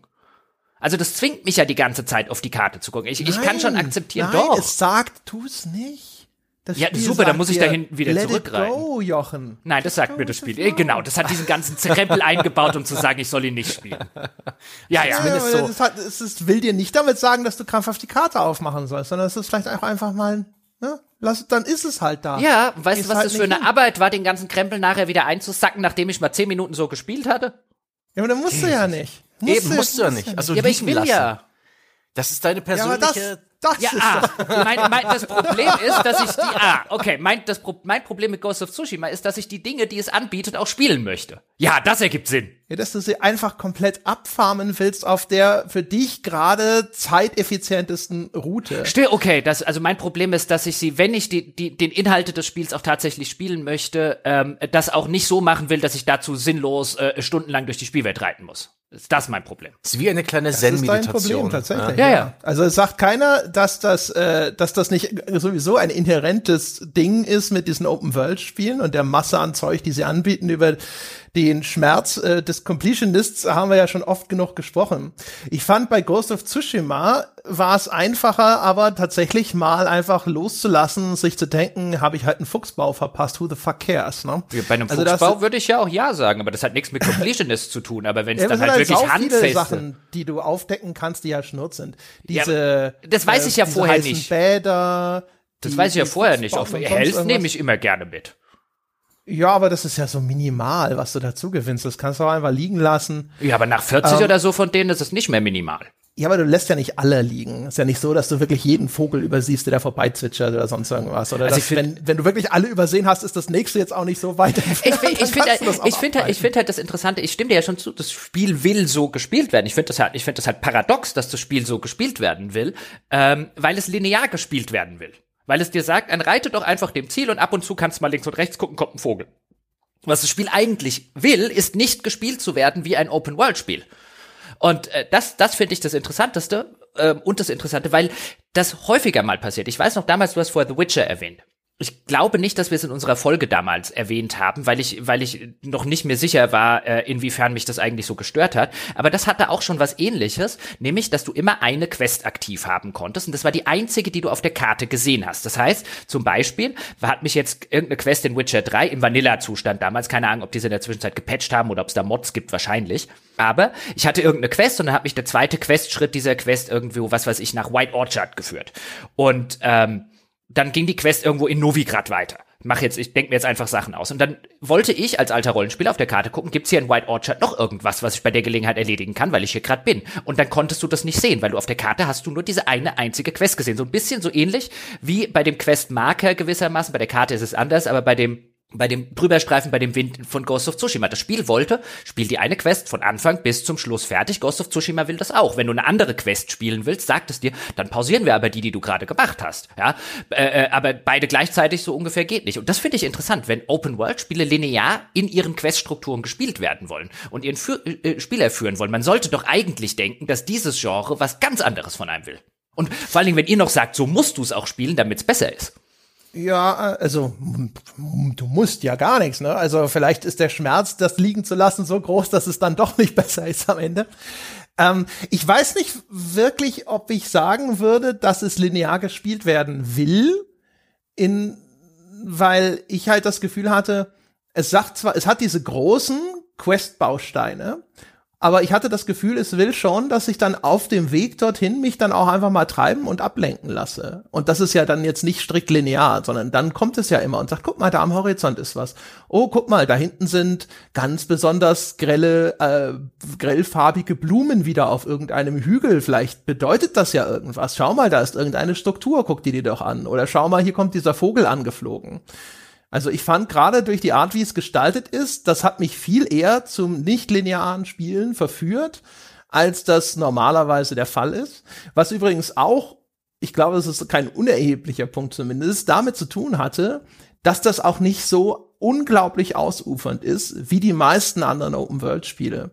Also das Ghost of Tsushima, das kann man, glaube ich, angenehm innerhalb von, weiß ich nicht, 30, 30, 35 Stunden oder sowas kann man das, glaube ich, wirklich angenehm durchspielen. Ja, das kann man in der Zeit Und, vielleicht sogar 100 Prozenten. Weiß ich nicht, keine Ahnung. Also 100 Prozent ist ja immer, da ist ja so viel Bullshit dann meistens noch mit dabei. Auf jeden Fall, worauf ich hinaus will, ist, es ist dann für mich auch bei so, so einem Spiel viel einfacher auch mal zu sagen, okay, jetzt probiere ich Zeug aus und sonst irgendwas. So ein Assassin's Creed, das dann irgendwie über mir thront mit seiner Androhung von 60 Stunden und noch länger. Da habe ich dann auch einfach viel häufiger einen viel größeren Drang, mir selbst zu sagen, ich möchte jetzt aber eher stringent weiterkommen, weil ich das Spiel gerne durchspielen möchte weil ich es auch extrem unbefriedigend finde, Spiele nicht durchzuspielen, wenn ich sie dann erstmal, wenn ich erstmal signifikant Stunden dort reingesteckt habe. Und das ist, das hat ist halt einfach jetzt, das ist natürlich eine sehr persönliche Geschichte, aber das macht für mich psychologisch dann halt einen Unterschied, dass ich dann da auch eher bereit bin zu sagen, so ist ja egal, das ist nicht so ein endlos langer Moloch von einem Spiel. Hier kann ich mir viel mehr einfach mal Müßiggang gestatten. Sebastian, du hast lange nichts gesagt. Finde ich ganz witzig. Ähm, ich weiß gar nicht, ob ich so mal dasselbe Horn reinblasen will, weil ich da sehr nah beim André drauf bin, aber ich finde das sehr schön, wie du hier verschiedene Dinge aufgemacht hast, die Open-World-Spiele generell hm, was halt nicht unbedingt schlecht machen, aber die so ein paar Design-Herausforderungen darstellen und an die wir uns inzwischen auch gewöhnt haben. Zum einen die statische Spielwelt. Und ähm, das ist tatsächlich etwas, was bei nahezu allen Open-World-Spielen ein bisschen schade ist, dass diese Welten, in denen man unterwegs ist, relativ statisch sind. Du hast Gebiete, in denen gibt es was zu tun, du erledigst es und dann gibt es in den Gebieten nichts mehr zu tun und sie sehen die ganze Zeit gleich aus und alles ist so ein bisschen starr und in der Zeit eingefroren. In linearen Spielen gibt's mehr Abwechslung, gibt's ähm, gibt's vielleicht auch ein paar kreativere äh, Ideen, wie mit Spielwelten umgegangen wird. Ähm, ich denke zum Beispiel, es, es, war sogar auch Open World. Gutes Beispiel, Dragon Age Inquisition, wo man zum Beispiel ein, ein Gewässer trockenlegt und dann neue Spielbereiche freischaltet. Ich erinnere mich auch sehr gern an Saboteur. Ja, nicht gerade das beste Open World Spiel, aber eines, wo man äh, der Paris und Umgebung von Nazis befreit hat und dadurch, dass man eben die einzelnen Regionen befreit hat, kehrte da die Farbe zurück in ein Spiel, das sonst schwarz-weiß war. Sowas mochte ich sehr und sowas ist aber nach wie mhm. vor sehr selten in Open-World-Spielen, dass man irgendwie das Gefühl hat, irgendwas zu erreichen, außer den Charakter stärker zu machen. Aber das, ich finde halt wir, also wir drei vielleicht jetzt mhm. nicht äh, unbedingt, also ihr seid nicht gemeint, aber wir so alle als Spieleöffentlichkeit, Journalisten, Kritiker, wie auch immer, lassen halt auch Open-World-Spiele zu einfach davonkommen, Ja. wenn sie nichts, nichts, aber auch gar nichts mit ihrer Spielwelt machen. Wir loben sie dann sogar noch dafür. Und ich meine, klar, eine Spielwelt, die ästhetisch schön ist, wie jetzt Ghost of Tsushima zum Beispiel, die kann man auch dafür und sollte man dafür loben, wenn sie ästhetisch schön ist. Aber dieses, dass wir es den Spielwelten immer noch so durchgehen lassen, wie undynamisch sie sind. Ich meine, nehmen wir jetzt auch einen Cyberpunk. Ein Cyberpunk ist quasi das Spiel, das die Undynamik bislang am besten gefaked hat von allen. Also da passiert dynamisch jetzt außer Bugs eigentlich nichts in dieser Open World. Und die wussten das von vornherein. Deswegen haben sie so viel geskripteten Krempel in die Open World eingebaut. Also Dialoge, die halt stattfinden, wenn du sie als Spieler triggerst und so weiter. Aber dynamisch passiert da einfach gar nichts. Und die Sachen, die dynamisch passieren, wie das Reinspawnen von NPCs oder so, sind dann häufig noch problematisch. Insofern, dass einem äh, auf der gleichen Straße jetzt zum siebten Mal der gleiche äh, dickbäuchige äh, äh, Afroamerikaner entgegenkommt. Zumindest bei mir war es so, wo ich irgendwann gedacht habe, den habe ich doch gerade schon viermal gesehen.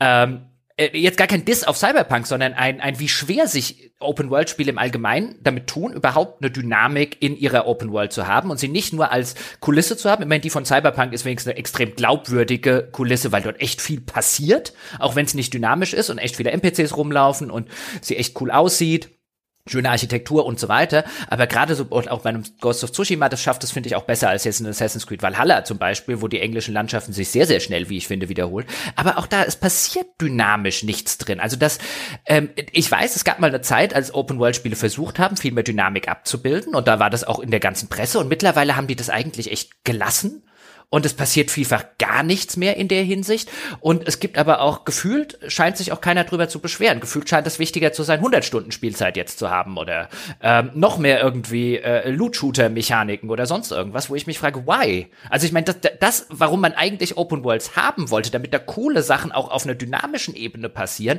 wo man sich früher gesagt hat, oh ja, was könnten da Spiele in der Zukunft? Und heute sitzen wir da, äh, vier Jahre nach unserer letzten Folge oder zehn Jahre oder so, nachdem äh, äh, alle irgendwie gesagt haben, oh, was Open Worlds mal bieten. Und die sind äh, wieder back to where they came from letztlich. Ich meine, klar, die sehen äh, äh, grafisch besser aus und so weiter und so fort, aber ein Assassin's Creed Valhalla ist jetzt ungefähr von seiner Spielwelt genauso dynamisch wie ein Assassin's Creed 2.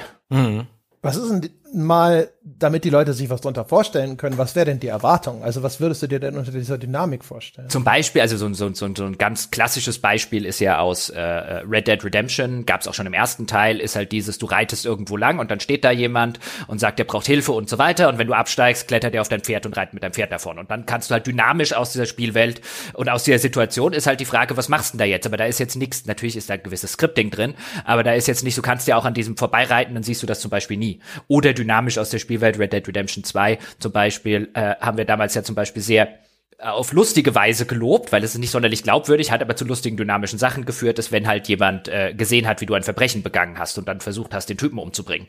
Das sind halt so Systeme, die halt in einer Open World etwas Dynamisches tun. Oder einfach zwei Gegner, die aufeinandertreffen und sich verhauen. Ähm, das hat so gut wie jeder mittlerweile, damit sie sagen können, wir haben doch Dynamik. Ja. Ja, ja. Ja, ich meine, ein bisschen was, äh, wenn du so willst, bei Ghost of Tsushima Ja, auch da diese- fahren sich auch Gegner. Ja, Deswegen, genau. genau, Und da, ja. da ist so ein Wagen überfallen worden und sowas. Das sind dann so Mini-Events, die in diese Welt reingespawnt werden, die sich dann in, dort nicht so dynamisch entwickeln können wie in den besten Zeiten bei Red Dead Redemption. Aber die gibt's da auch. Oder Gibt dir das in der Form besonders viel? Also oder oder nimm Skyrim zum Beispiel so Drachenangriffe oder so, die ja durchaus nicht nur in die Welt jetzt geskriptet reingesetzt werden, sondern die die die können ja auch zu lustigen Sachen oder zu Mammutkämpfen mit Drachen und so weiter führen. Ich finde schon, dass in dieser Hinsicht finde ich liegt ähm, liegt eigentlich der Reiz des Genres. Der Reiz des Genres, zumindest für mich, war doch nie, dass ich einen sehr großen, sehr schönen Ladebildschirm habe, in der Hoffnung, äh, dass es mir wie dir geht und ich die Ästhetik zufällig gerade cool finde und deswegen es, es toll finde, ständig von A nach B zu latschen, wo ich früher halt einfach von Level zu Level hingesprungen bin. Ich fand die, die, die, das Coole daran war immer dieses Versprechen, was kannst du in dieser Welt alles für unterschiedliche Sachen erleben? Und dazu gehört, finde ich auch, dass da durchaus eine gewisse Dynamik drin herrscht, ähm, die dafür sorgt, dass nicht irgendwie alles durchgeskriptet ist. Ich finde, das ist, also wenn wir über irgendwas reden, was das Genre in Zukunft besser machen kann oder weiterentwickeln kann, dann ist es, finde ich, das. Und dann, aber, aber äh, genau da äh, stagniert es halt völlig. Ich meine, mittlerweile haben wir wieder, äh, haben wir, haben wir halt Open World Spiele. Ähm, und ihr sagt ja selber, dass ein Ghost of Tsushima auch in vielerlei Hinsicht sehr, sehr äh, äh, sehr generisch. stagnierend ist oder generisch genau gewirkt hat. Inzwischen haben wir halt Open-World-Spiele, die sich halt, die halt zufrieden sind und alle sind zufrieden mit einem, oh, das hat aber jetzt mal ein cooles Kampfsystem. Und äh, trotzdem ist halt die Welt ist halt immer noch der gleiche, der, die, die, die, die gleiche leblose Kulisse, die halt wirklich nur dafür dient, äh, dass man ab und zu mal Crafting-Materialien sammelt. Ja.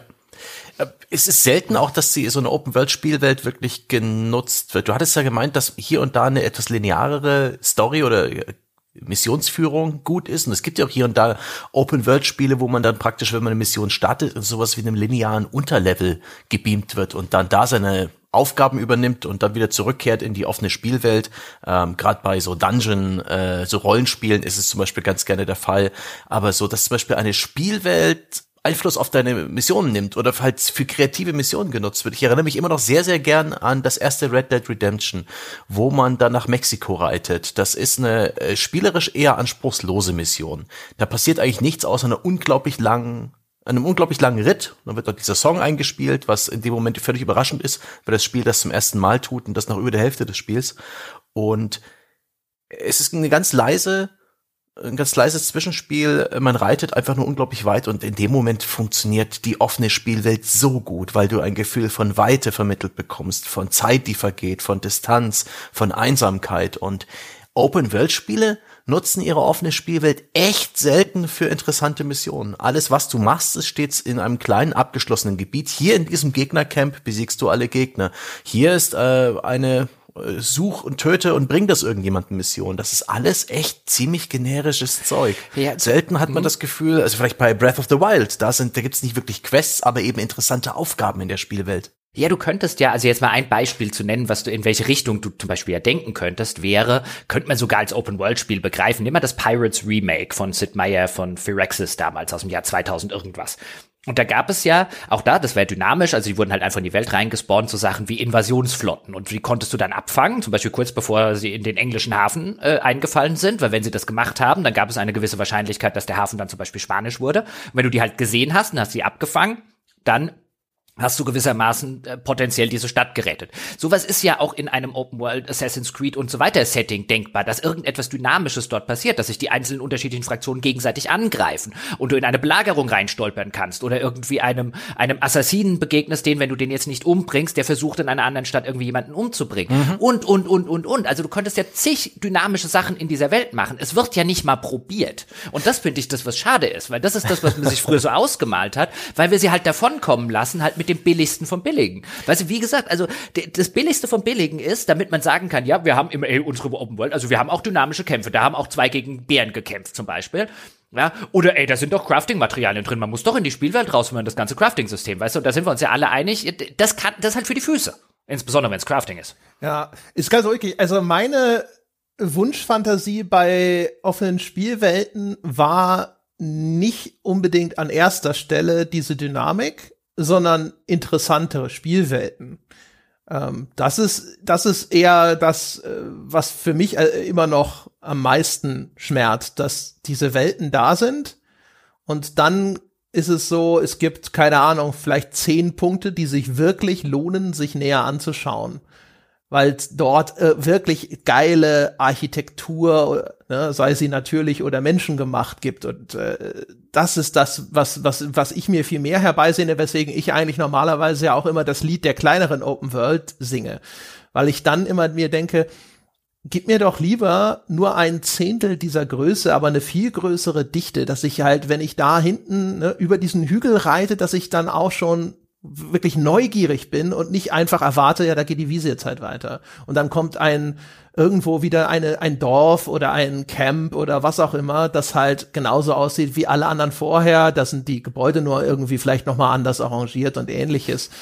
Ähm, das, das ist das, was ich viel mehr wollen würde, dass es Spaß macht, diese Welten zu erforschen und eben nicht, also für mich zumindest völlig unausreichend ist, dass da irgendwelche coolen Gegenstände liegen, die ich finden kann oder was auch immer. Ja, es ist, ist immerhin besser, als wenn nix da liegt. Ja, weiß ich nicht. Meistens nicht, ehrlich gesagt. doch, doch, doch, doch. Also mir ist es echt also, noch muss schon ein sehr cooler Gegenstand sein, weil meistens ist es ja dann wieder ist dann, in den in denen, wo dann häufig was liegt, ist es ja dann das System, es ist ein bisschen stärker oder so. Aber wenn, wenn für mich cool wäre halt nur, das macht auch einen Gameplay-Unterschied. Ja, aber ich meine, das ist ja, das ist ja wieder so eine Sache, die wir jetzt eigentlich auch noch, also wir jetzt immer wieder gesagt, als wir alle, äh, die wir, die wir Computer- und Videospiele spielen, ähm, äh, auch wieder haben einreißen lassen, sozusagen, diese ganze Loot-Shooter-Fuck-Mechanik in den Open-World-Spielen. Also, ja. what the flying Drecksack-Fuck? Ja, das ja. ist nicht gut. Also die ist in den richtigen Spielen, in einem Borderlands und so weiter, ist die cool. In einem Assassin's Creed ist sie das Gegenteil von cool. Ja, ja. wer, wer sie dort drin haben will, gehört als allererstes an die Wand gestellt. Ja, aber wird natürlich nicht gemacht, weil die Revolution kommt ja nicht. Aber, ja, um mit Douglas Adams zu sprechen. Ja, ja, ich bin auch der Meinung, dass wenn jetzt noch mal irgendein Open-World-Spiel kommt und mir ein Power-Level anbietet, an dem es alles, ähm, alle Skalierungen und, und Limitierungen aufzieht, dann, nee, dann wird das nicht gespielt. ähm, aber es ist tatsächlich für mich ein Bedürfnis als Spieler, in jedem Spiel, aber auch in einem Open-World-Spiel, ähm, mächtiger zu werden, wirkmächtiger, mehr, mehr, äh, mehr zu eskalieren in meinem Wachstum. Und ich finde, einige Open-World-Spiele haben das ganz gut gemacht. Nicht gerade diese Sammel- und, und Freischalt-Open-World-Spiele, aber auch von Sucker Punch, den Machern von Ghost of Tsushima, das Infamous 2. Das war damals noch auf der PS3 ein, auch so ein ein gutes, so ein okayes Open-World-Spiel, das eigentlich nichts wirklich spektakulär gemacht hat, aber eben eine Superheldenfantasie hatte, wo du von einem relativ normalen Menschen, der dann irgendwann so, so Superkräfte entwickeln konnte, zu einem wirklichen Badass geworden bist. Am Anfang des Spiels bist du noch rumgelaufen, gehüpft und geklettert. Am Ende des Spiels bist du über Stromleitungen gesurft und durch die Luft geschwebt und hattest ein wirklich schönes Arsenal an Superkräften, die das Spiel haben auch wirklich sich anders anfühlen lassen. Genauso Prototype 2.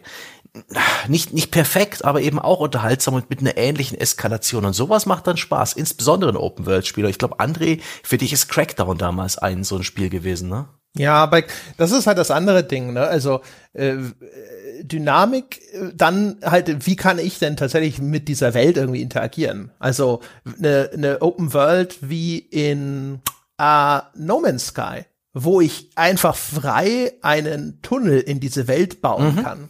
Diese Art von Dynamik fasziniert mich tausendmal mehr, als ob die, wenn die Tiere dort irgendwie realistisch in Szene gesetzt sind und keine Ahnung gegeneinander kämpfen oder irgendwelche Gegnerfraktionen beobachtet werden können, wie sie einander bekriegen oder sonstigen Schnickschnack.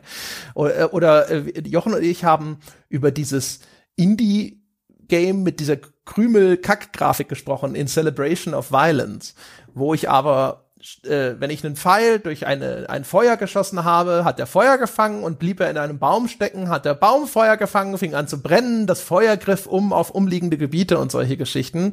Und ja, ja, Far Cry 2 und so, das mit dem sich ne, ausweitenden Feuer und sowas, solche Sachen gab's schon. Und das sind aber, das sind die äh, Systeme, die ich immer geil finde, die mich interessieren, äh, wo ich denke, das ist cool, ne? irgendwie wirklich so umgestaltend quasi schon auf diese Welt einzuwirken. Mhm. System ist ein gutes, ein guter Begriff. Ähm, ein System, das ich selbst nie ausprobiert habe. Ihr habt aber schon einen Podcast drüber gemacht und das war mal ein Versuch, wo ein, ein Spielestudio versucht hat, was Neues, was Dynamisches hinzuzubringen. Und zwar das Nemesis-System aus den Open-World-Spielen äh, zu Herr der Ringe. Ja, ja, ja, ja. Und? Das war, ja, ja, das war, ähm, ja. Soll ja jetzt patentiert werden, habe ich gelesen. Ja, oh, aber ja. Äh, was mich da interessiert, hat das funktioniert? Hat es dem Spielen was gebracht oder war das eher bloß eine große Nebelkerze? Das, das, das war eine gut funktionierende Nebelkerze. Es laufen ja. immer noch Leute rum und sagen, das war super. Also Aha. das war schon gut. Es wurde nur dann wieder so dermaßen hochgeschrieben, äh, da wurde mir die Luft dann wieder zu dünn, ja, in den Höhen. An sich war das schon ganz cool. Das Nemesis-System hat ja so funktioniert, dich hat irgendein Ork umgebracht und dieser Ork blieb dann halt eben in der Spielwelt, der stieg auch im Rang seines Clans auf, das konntest du dann in so Menüs nachvollziehen und dann bist du dem halt hinterher nochmal begegnet und das Spiel hat gesagt, das ist die Sau das ist das Schwein. Und umgekehrt auch, glaube ich, wenn du irgendwie äh, Orks umgebracht hast, dann kamen die irgendwann wieder und wollten Rache üben und so. Das ist schon an sich erstmal eine ganz coole Geschichte. Wenn das erste Mal, weiß gar nicht, ob das mit dem Racheüben im ersten Teil schon drin war, spätestens im zweiten, wenn das erste Mal auf jeden Fall der Ork ankommt und sagt so, haha, ich bin auch von den Toten auferstanden und ich erinnere mich noch, was du das letzte Mal mit mir gemacht hast, du dumme Sau. Das ist schon cool.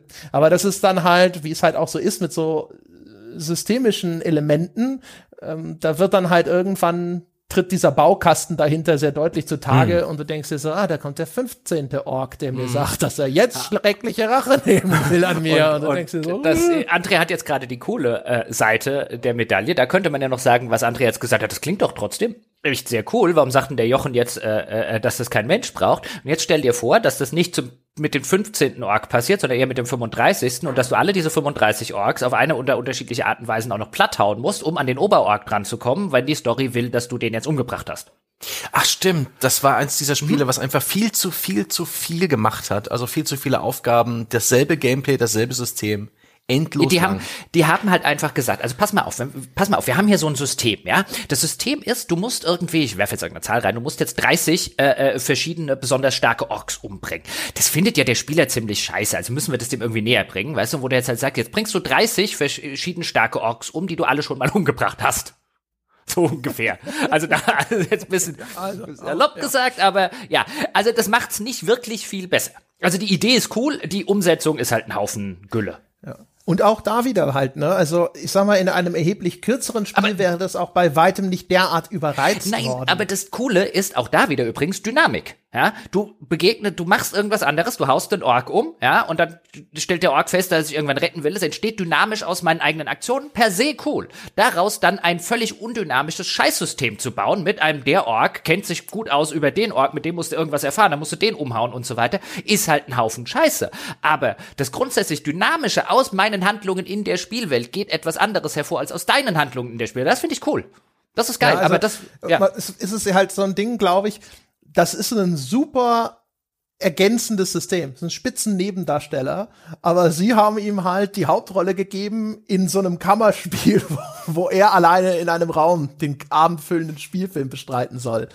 Und das ist dann halt wieder das ist einfach too much. Also, das ist halt, also so gut ist es halt. Dann. Ja, aber das ist halt das Problem. Ich meine, wir haben ein Genre, das äh, letztlich, wenn wir es als Genre begreifen, als Open World, dass seinen Namen, seinen Genrenamen nicht wie bei Spielen üblich aus irgendeiner Mechanik wie Jump and Run oder so bezieht, sondern aufgrund dessen, was es halt eigentlich irgendwie mal Schauplatz szenariotechnisch ist, ja, das ausschließlich aus Nebendarstellern besteht, weil der eigentliche Hauptdarsteller ja nur ein Statist ist. Das ist übrigens was, äh, das reiße ich jetzt nur mal kurz an weil über Dark Souls werde ich mit Dom in, irgendwann, wenn es denn dann soweit ist, mal in einer längerer Form sprechen.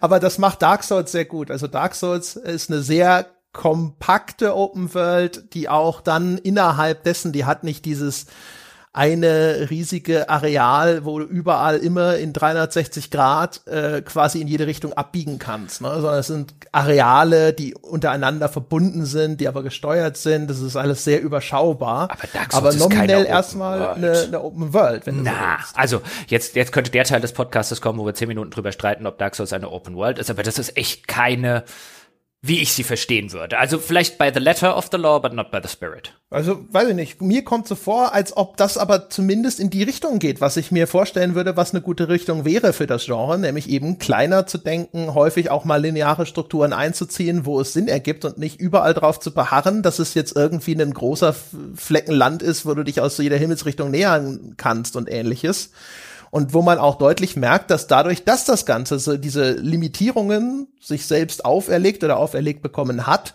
dadurch eine viel größere Dichte hat. Ja, also das ist schon äh, ein bisschen ein Proof of Concept zumindest für mich, für die Dinge, die wir hier in den Raum gestellt haben. Ob es jetzt nominell unter der, diese, dieses Rubrum subsumiert werden kann oder nicht, ist ja erstmal wurscht. Ich finde ich finde halt auch interessant, wenn wir uns, wenn wir uns Open Worlds mal angucken, die wir in der Vergangenheit gelobt haben. Vielleicht denkt der ein oder andere jetzt, ja, aber was du jetzt über Ghost of Tsushima gesagt hast, hier Gebauer, das kannst du ja genauso gut über äh, Horizon Zero Dawn zum Beispiel sagen. Wo ich jetzt sagen würde, ja, in vielerlei Hinsicht, nicht in jederlei Hinsicht, aber in vielerlei Hinsicht stimmt es bestimmt.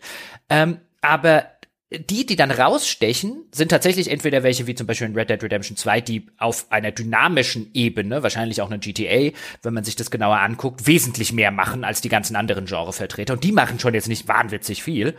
Oder halt welche wie jetzt so einen Red Dead, äh, so einen Horizon Zero Dawn, die halt, wenn du, weil André, du hast vorhin gesagt, wenn du irgendwie über einen Hügel reitest, ja, und du äh, äh am nächsten, du, du willst halt, dass da was anderes passiert, als da äh, geht die Wiese weiter. Und Horizon hatte zum Beispiel schon so seine Gegner, was ähm, was, was Interessantes zumindest drin. Weißt du, wenn du schon, wenn schon deine Open World letztlich auch da nur mehr oder weniger Statist ist, ein bisschen weniger als bei anderen Spielen, ähm, aber dann, dann hab halt was anderes. Und was, was Ghost of Tsushima halt fehlt, ich habe Schildgegner, ich habe Schwertgegner und ich habe Heavy äh, Weapon Gegner, so am Anfang zumindest. Ähm, und dann denke ich mir ein, ja, das ist jetzt das 4597. Spiel damit und dann habe ich Roboter-Dinosaurier bei Horizon Zero Dawn. Dann denke ich mir, oh, Cool, da weiß ich nicht auf den ersten Blick, wie ich sie umbringen soll.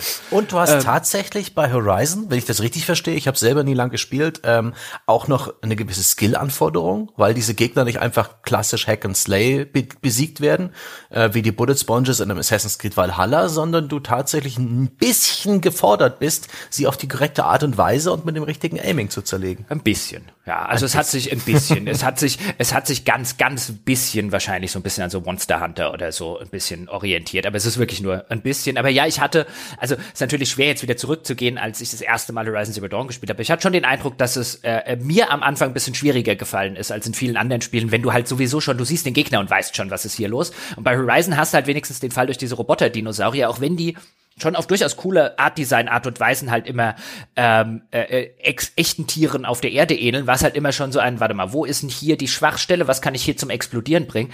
Das sorgt halt schon für was Interessanteres auf der anderen Seite des Hügels, als wenn da halt einfach der schwertkämpfende Mongole oder der schwertkämpfende Engländer oder so mhm. steht, wo ich mir halt denke, so ein, klar, wenn du diese Szenarios hast, da kannst du keine Roboter-Dinosaurier einbauen, aber da wird halt auch immer viel, viel, viel recycelt. Also den, ja. den, weißt du, den, okay, der Schwertkampfangreifer, der macht schnelle Schläge, die musst du parieren und so weiter. Weißt du, dieses ganze Sache, die wir vorhin auch erwähnt haben. Einerseits cooles Kampfsystem, auch da wieder cooles Kampfsystem. Weswegen? Erstmal deswegen, weil alle anderen so ein scheiß Kampfsystem haben.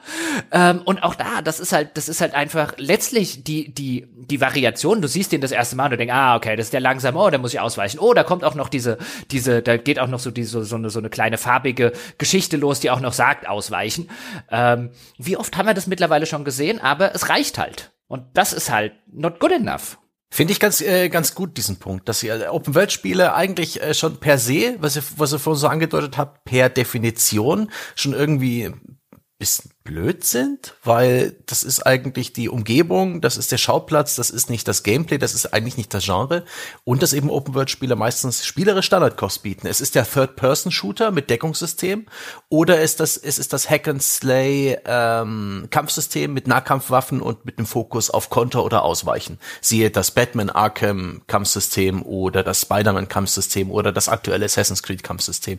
Das sind die Hauptgeschmacksrichtungen. Und es ist so erfrischend, wenn da mal ein Open World Spiel ähm, was anderes macht, dann ist es ähm, ist vielleicht auch das Open World gar nicht mehr so sehr im Vordergrund. Ähm, die Yakuza-Spiele sind für mich keine Open World-Spiele, auch wenn sie eine offene Spielwelt haben. Monster Hunter hat auch eine offene Spielwelt, ist aber vor allen Dingen ein Monsterjagdspiel. Das hat ein ganz einzigartiges, inzwischen freilich oft kopiertes, aber nie erreichtes ähm, Gameplay.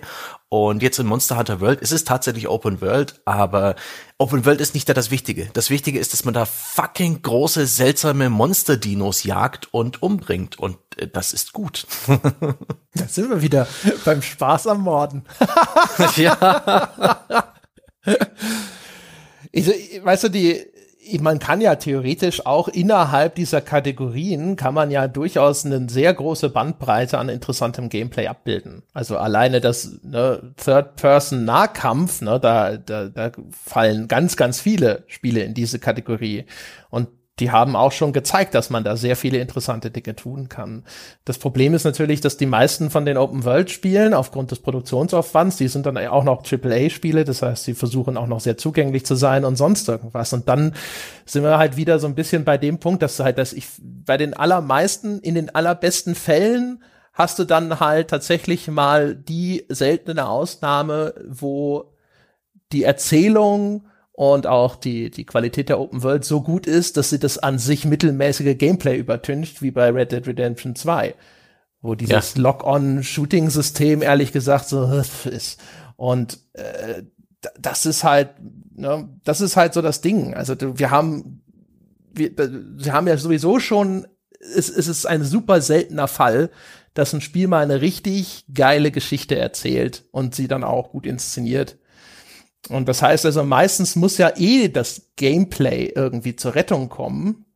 Und wenn dann aber in den Open-World-Systemen dann beim Gameplay auch irgendwie immer noch mal das Bügeleisen drüber geht und man mhm. das dann eben immer mehr auslagert auf, guck mal, hier, dein Charakter wird stärker, guck mal, hier sind neue Items und so weiter. Also einfach diese ganzen extrinsischen Karotten irgendwie versucht, da die Last drauf zu schaufeln, wie auf den treuen Esel dann, dann will das arme Tier halt irgendwann nicht mehr. Was sind denn eure Best Practices? Wir haben hier schon ein paar erwähnt. Können wir vielleicht noch ein paar andere identifizieren? Also ich finde, ich finde, ich finde zum Beispiel, was so, was so Atmosphäre, Inszenation und äh, Inszenierung, nicht Inszenation, ähm, von Open World Spielen angeht. Ich glaube, da kann das Genre so ein bisschen was aus seiner eigenen äh, Urvergangenheit oder Ursuppe lernen. Also äh, kein Assassin's Creed heutiges, ob das in Ägypten spielt, ob das in Griechenland spielt, ob das in England oder so spielt, löst bei mir nur ansatzweise sowas aus wie die frühen Assassin's Creed, wenn du in Florenz auf einen Dom hochgeklettert oh, ja. bist.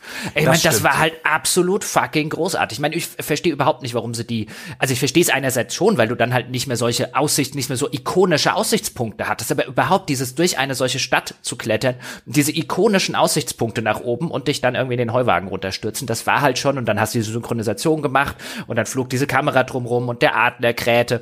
Das war schon richtig, richtig cool gemacht. Also diese, diese ursprünglichen, ich, ich gehe durch, es gibt halt diese eine Stadt, vielleicht noch mit irgendwelchen und auch da hat schon bei Assassin's Creed 2 eigentlich die die die die anderen Schauplätze nicht wirklich gebraucht. Ähm, in der ich mich dann in der ich mich dann bewege wo ich wirklich die die ikonischen äh, Gebäude hochkraxel und so. Man das ist das ist was was ich heute quasi vermisse in dem Genre was dieses Genre mal geboten hat was ich nirgendwo anders äh, so auf diese Art und Weise bekommen habe. Was ich da mittlerweile was ich mittlerweile bei einem Assassin's Creed bekomme ist ein schlechtes Skyrim. Und hm. ähm, äh, letztlich, wenn wir ehrlich sind. Und äh, das ist das ist halt ein, pff, weißt du, also ich, ich muss ich muss nicht muss nicht. Ich, ich meine, es ist schon schön, weil ein Skyrim in der Qualität dauert halt in der Regel ein paar Jahre. Wenn ist es schon vielleicht ganz angenehm für den einen oder anderen einfach jedes Jahr oder alle zwei Jahre halt mieses Skyrim zu kriegen. Aber ähm, das geht halt das geht halt so in die Richtung, wo ich jetzt sage, das ich weiß nicht, ob das also es ist offensichtlich die verkaufstechnisch bessere Variante. Ich würde allerdings sagen, gib mir jedes der alten Assassin's Creed vor dem neuen wieder. Also natürlich nicht auf auf einer spielerischen Ebene, aber auch auf, auf so einer Relevanzebene. Weißt du, Assassin's Creed 2 zum Beispiel, dieses Florenz, das hatte halt was, das war halt geil. Ja, die, die, egal wie schön jetzt von der Grafik und PS5 versus PS4 und so weiter, da, da kommt halt nichts, was ich hochklettere in Assassin's Creed Valhalla, kommt da auch nur ansatzweise hin. Das wäre zum Beispiel mal der erste Schritt. Stimmt, das Klettern. Das ist natürlich auch äh, ein Erlebnis, das sehr viel früher in deiner Open-World-Biografie stattfand. Natürlich, aber generell ein so, wenn du, wenn du halt ein System zum Beispiel hast oder ein Genre hast, das nicht zuletzt mehr als viele andere Genres Vertikalität auch mit einsetzt und mit einsetzen will, und dann hast du nichts Cooles, wo du hochklettern kannst. Das Klettern aktuell ist eher so eine Altlast, habe ich das Gefühl. Ja. Es ist noch drin, weil es immer drin war, aber es wird nicht mehr genutzt. Ja. Ja, aber das ist ja dann, das ist ja dann recht, ja, ja, ich meine, das ist ja, ich meine, du kletterst ja immer noch, kommst auch auf hohe Punkte. Weiß nicht, vielleicht hat dir auch die, nur die Kulisse in Florenz besser gefallen. Die, das so wie sicherlich auch. Die waren ein bisschen kompakter und und nicht so nicht so weit gefasst. Ich, ja, ich mag das nicht, dass Assassin's Creed aktuell gleich ganze Ländereien äh, in sich vereinen will. Natürlich, äh, es war ein bisschen leichter und es hatte halt wirklich durchaus Sachen, das mag jetzt auch ein bisschen persönlich gewesen sein, aber dieses, ähm, das hatte halt auch wirklich was, das sind so relevante äh, Punkte auch europäischer Vergangenheit und so, ähm, und von denen man schon mal gehört hat, die man vielleicht schon mal gesehen hat und so weiter, während in, was, was kann ich denn in Valhalla hochklettern, was ich kenne? Danke. Ja, musst du es kennen? Äh, äh, was, was davon, was heute noch steht? Also ist das, ich, aber warum ist es relevant? Ja, weil ich halt cooler finde, etwas hochzuklettern und dann oben drauf zu sitzen und das wird noch cool inszeniert mit so einer kleinen Zwischensequenz. Wenn ich jetzt sage, ich was oben auf dem Petersdom zu stehen, ist halt was anderes als auf einem äh, 0815 ähm, äh, Bergfried, von dem ich noch nicht mal weiß, ob der heute noch da steht. Ich meine, das eine ist halt gewöhnlich Gibt's? und das andere ist halt ungewöhnlich. Gibt übrigens ja, gut, Gerüchte. Dann, also ich kletter lieber auf den Weltenbaum als auf irgendeine Kirche. Ja, aber auf den Weltenbaum, äh, das, der steht ja gerade nicht zur Auswahl. Also, weißt du, ich kletter halt auch, irgendeine Kirche kletter ich auch nicht gerne, aber auf den Petersdom kletter ich lieber als auf irgendeine Kirche. Ja, aber es gibt auch die, die mythologischen Abstecher jetzt in Valhalla. Ach so, nee, auf den klettert, also nee. auf den klettert man ja nicht mal. also, bin ich bist doch da, man klettert doch auf da bei dieser einen Hexe auf einem großen Baum. Ach, pff. Was Also wurscht. Mythologiebaum da, kletter Ich will ich nur nicht sagen, also die, die Stadt Assassin's Creed haben mich zum Beispiel immer gelangweilt. Auf Notre Dame zu klettern ist mir scheißegal. Ich mag halt Natur lieber und will damit nur andeuten, dass das vielleicht auch eine Präferenzgeschichte ist. Es gibt Gerüchte, dass das nächste Assassin's Creed, äh, Assassin's Creed in Köln spielen wird, also mit dem Kölner Dom. Ja, eine Ja, Art. Mittelalter-Fantasie, aber das fände ich dann schon irgendwie geil. Auf den, auf den Kölner Dom klettern, ja? Äh, gern umgeben von mittelmäßigen, grindigen, Power-Level, gegateten Gameplay, äh, das fände ich schon irgendwie witzig. Also ich werde mir das dann mindestens auf YouTube mal anschauen, wenn das wirklich so kommt. Na, die machen Das nicht passiert Assassin's Creed Cologne. Na, also nicht Cologne, die machen ein mittelalterliches. Also kann ich, mir- also äh, nicht rein Köln, aber ja, also gut, aber dann müsste es ja jetzt quasi in, ja, was auch, also nicht jetzt voll Deutschland, sondern keine Ahnung. Europa halt. Frankreich vielleicht, Frankreich, Ganz Elsass. Europa. Das sehe ich zumindest ähnlich als nächsten Schritt. Assassin's Creed Europe. 900 Stunden.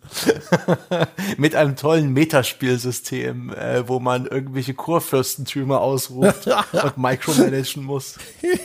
Auf dem Weg zu Assassin's Creed World. Es ist dann auch nur noch wie so ein Google Maps oder so ein Google Earth eigentlich und du läufst halt darin rum. Ich meine, was, was, was, was dazu kommt, jetzt mal ganz kurz zu der Frage, die Sebastian gestellt hat. Das ist natürlich nicht alles, dass man einfach nur die Gebäude kennt und so, sondern ähm, was bei den frühen Assassin's Creed halt dazugekommen ist, ist, dass sie, wie ich fand, auch auf eine, zum Beispiel in Assassin's Creed 2 auf eine richtig gute Art und Weise teilweise halt die Spielwelt verwoben wurde mit dieser ganzen Narration. Das heißt, du bist ja nicht einfach dieses Gebäude hochgeklettert, weil das Gebäude stand irgendwie da, sondern das hat halt einen Teil in dieser Mythologie der Spielwelt gespielt. So ähnlich wie das ähm, und der, der fiktiven Narration gespielt. So quasi ganz genauso, wie es bei Horizon Zero Dawn ist, wo du halt versuchst rauszufinden, was zur Hölle mit dieser Spielwelt passiert ist, in der du dich da befindest. Und auch das finde ich so sind Best Practices in diesem Genre, wenn schon die Spielwelt dein ähm, Star gewissermaßen ist oder sein sollte, dann sollte sie halt mehr sein als eine Kulisse. Und in extrem vielen Open-World-Spielen ist sie halt mittlerweile reine Kulisse, in der, wo die, wo die, wo die, die ganze Mythologie zum Beispiel von Valhalla spielt ja noch nicht mehr in seiner eigentlichen Spielwelt. Das ist ja noch das, ist ja noch das Absurdeste, wenn du den Weltenbaum und so weiter dazu rechnest. Äh, ähm, sondern die spielt so in der, in der kleinen Sekundärspielwelt, die es halt auch noch gibt. Und, ähm, das ist halt so eine Sache, die ich halt extrem schade finde. Also ich meine, so schön wie ein Ghost of Tsushima und so weiter aussieht, so schön wäre es gewesen, wenn man halt aus der Spielwelt mehr rausholt als irgendwie pure Kulisse.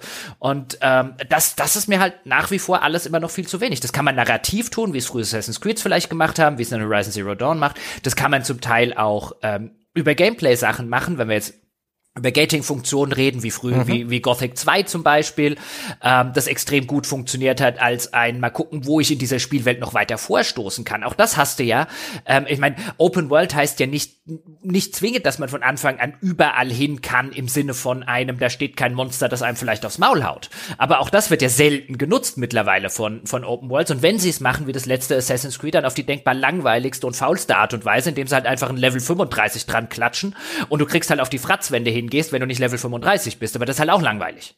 Ja. Das ist übrigens auch was, was Dark Souls sehr gut macht. Ne? Der da ähm, sehr legendärerweise quasi dieses äh, die eigentliche Story oder Lore der Welt, die ist ja quasi fragmentiert hinterlegt in verschiedenen Objekten und sonst irgendwas. Aber da hast du halt überall auch so eine Verortung. Ne? Das ist hier der Schauplatz von diesem oder jenem Ereignis. Das musst du dir halt alles da so ein bisschen selber zusammensuchen. Äh, Und da bin ich echt voll bei dir. Also ich, das fand ich allerdings zum Beispiel bei Ghost of Tsushima zumindest zu einem gewissen Grade geil. Nicht unbedingt jetzt aus einer historischen Perspektive, da hat es jetzt nicht so irre viel anzubieten, ähm, aber aus der kulturellen Perspektive, weil das halt so schön durchdrungen ist, so von zumindest dem, was man sich so vorstellt unter der japanischen Kultur, wo halt alles da irgendwie so ein bisschen eingebettet ist. Das fand ich in der Hinsicht schon deswegen auch sehr interessant. Aber da geht sicherlich noch viel mehr. Und da bin ich echt voll bei dir. Ich finde es auch immer cool, wenn so eine Spielwelt dann halt eben eine eigene Historie hat. Und das ist natürlich viel einfacher herstellbar, wenn sie dann halt eben einfach auf realer Historie aufsetzt, weil dann, dann bringst du ja auch ein Vorwissen mit in das Spiel rein, wo dann, sag ich mal, die Spielwelt kann dann auch eine Wirkung haben, die sie aus nicht mal aus eigener Kraft irgendwie erreicht, sondern weil du Dinge weißt, was ne, über das Gebäude oder über die Ereignisse, die dort irgendwie gerade referenziert werden. Assassin's Creed hat ja früher zumindest immer sehr viel auch so historische Ereignisse einfach mit eingewoben. Dann hast du natürlich auf einmal einen ganz anderen Zugang zu dieser mhm. Welt.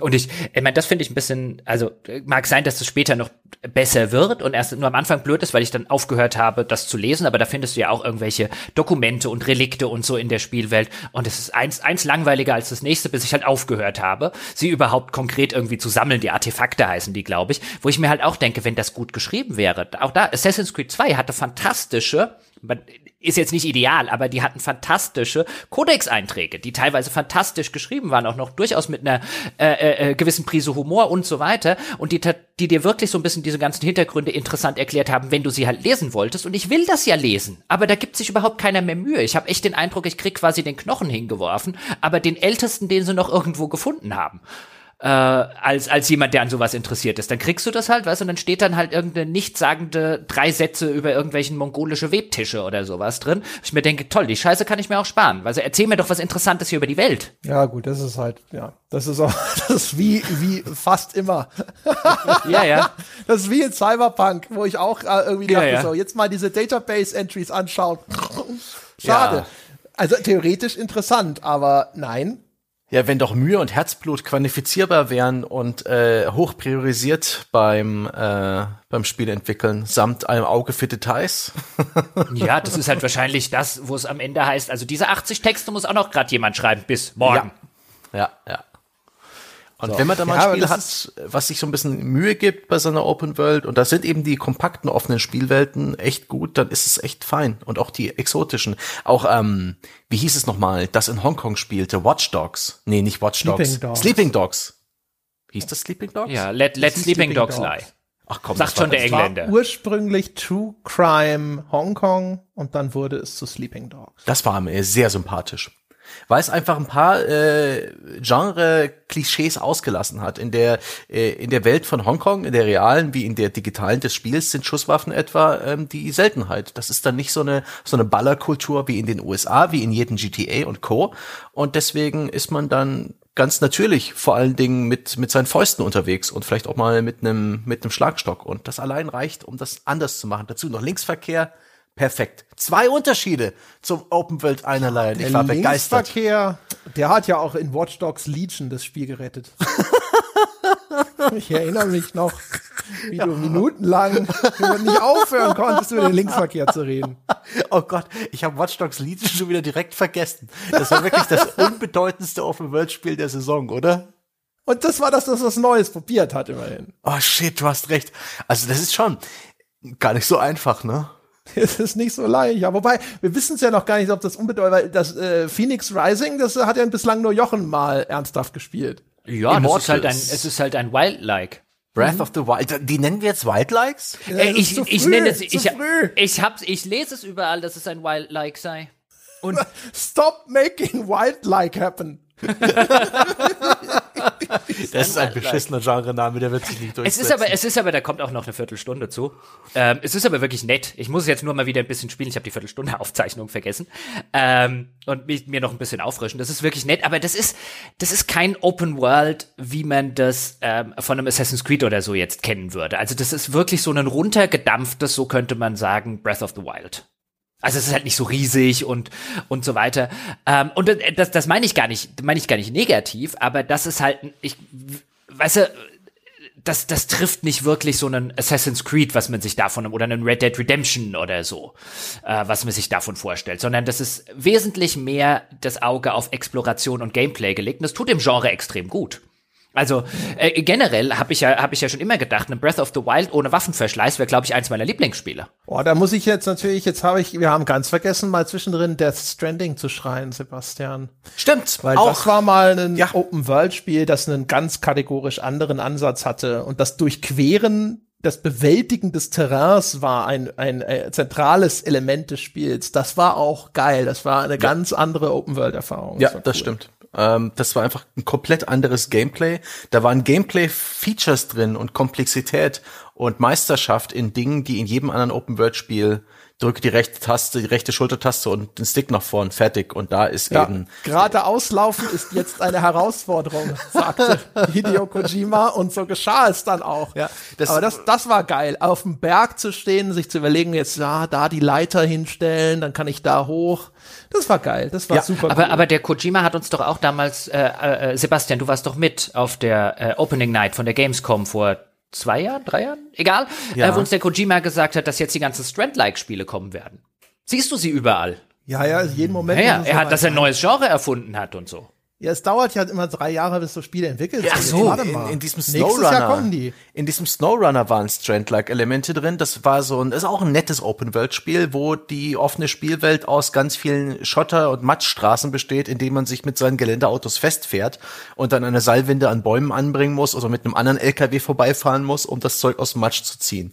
Und da können eben auch ähm, die User gemeinsam äh, sich beteiligen und Material zu einer Brücke fahren, damit die gebaut wird, damit es ein bisschen leichter wird. Hm? Da ist doch schon das zweite Strand-like-Spiel. Aber tatsächlich, ähm, es ist schon witzig, wie es immer wieder mal Open-World-Spiele mit, mit Innovation, mit krasser Innovation versuchen. Hier muss ich äh, Death Stranding als schon äh, in großen Teilen geglückten Versuch ähm, diagnostizieren. Ähm, Watch Dogs Legion eher nicht, aber immer wieder gibt's Versuche und der absolute wie der Ami sagt, Box Standard, die absolute 0815 Durchschnittskost setzt sich immer wieder durch als das erfolgreiche Modell. Krass. So wird's dann wahrscheinlich auch Wird bei dann auch noch von manchen zum Spiel des Jahres ernannt. ja, ja, ja. Und sie zeichnet sich halt aus durch, ähm, äh, bei, bei im Fall von Rockstar Games ist es ja auch, wir hatten das ja, das Gameplay von Red Dead Redemption 2, ein wirklich bemerkenswertes Open-World-Spiel, an dem ich viel Freude hatte, auch wenn es so seine Fehler hat. Das, was dieses Spiel auszeichnet, ist dann eigentlich eine gewisse Üppigkeit, eine, eine gewisse überbordendes, äh, überbordende Aufmerksamkeit zum Detail, sehr viel handgemachtes, nicht per se besonders clever, besonders innovativ, aber einfach besonders viel in besonders hoher Qualität.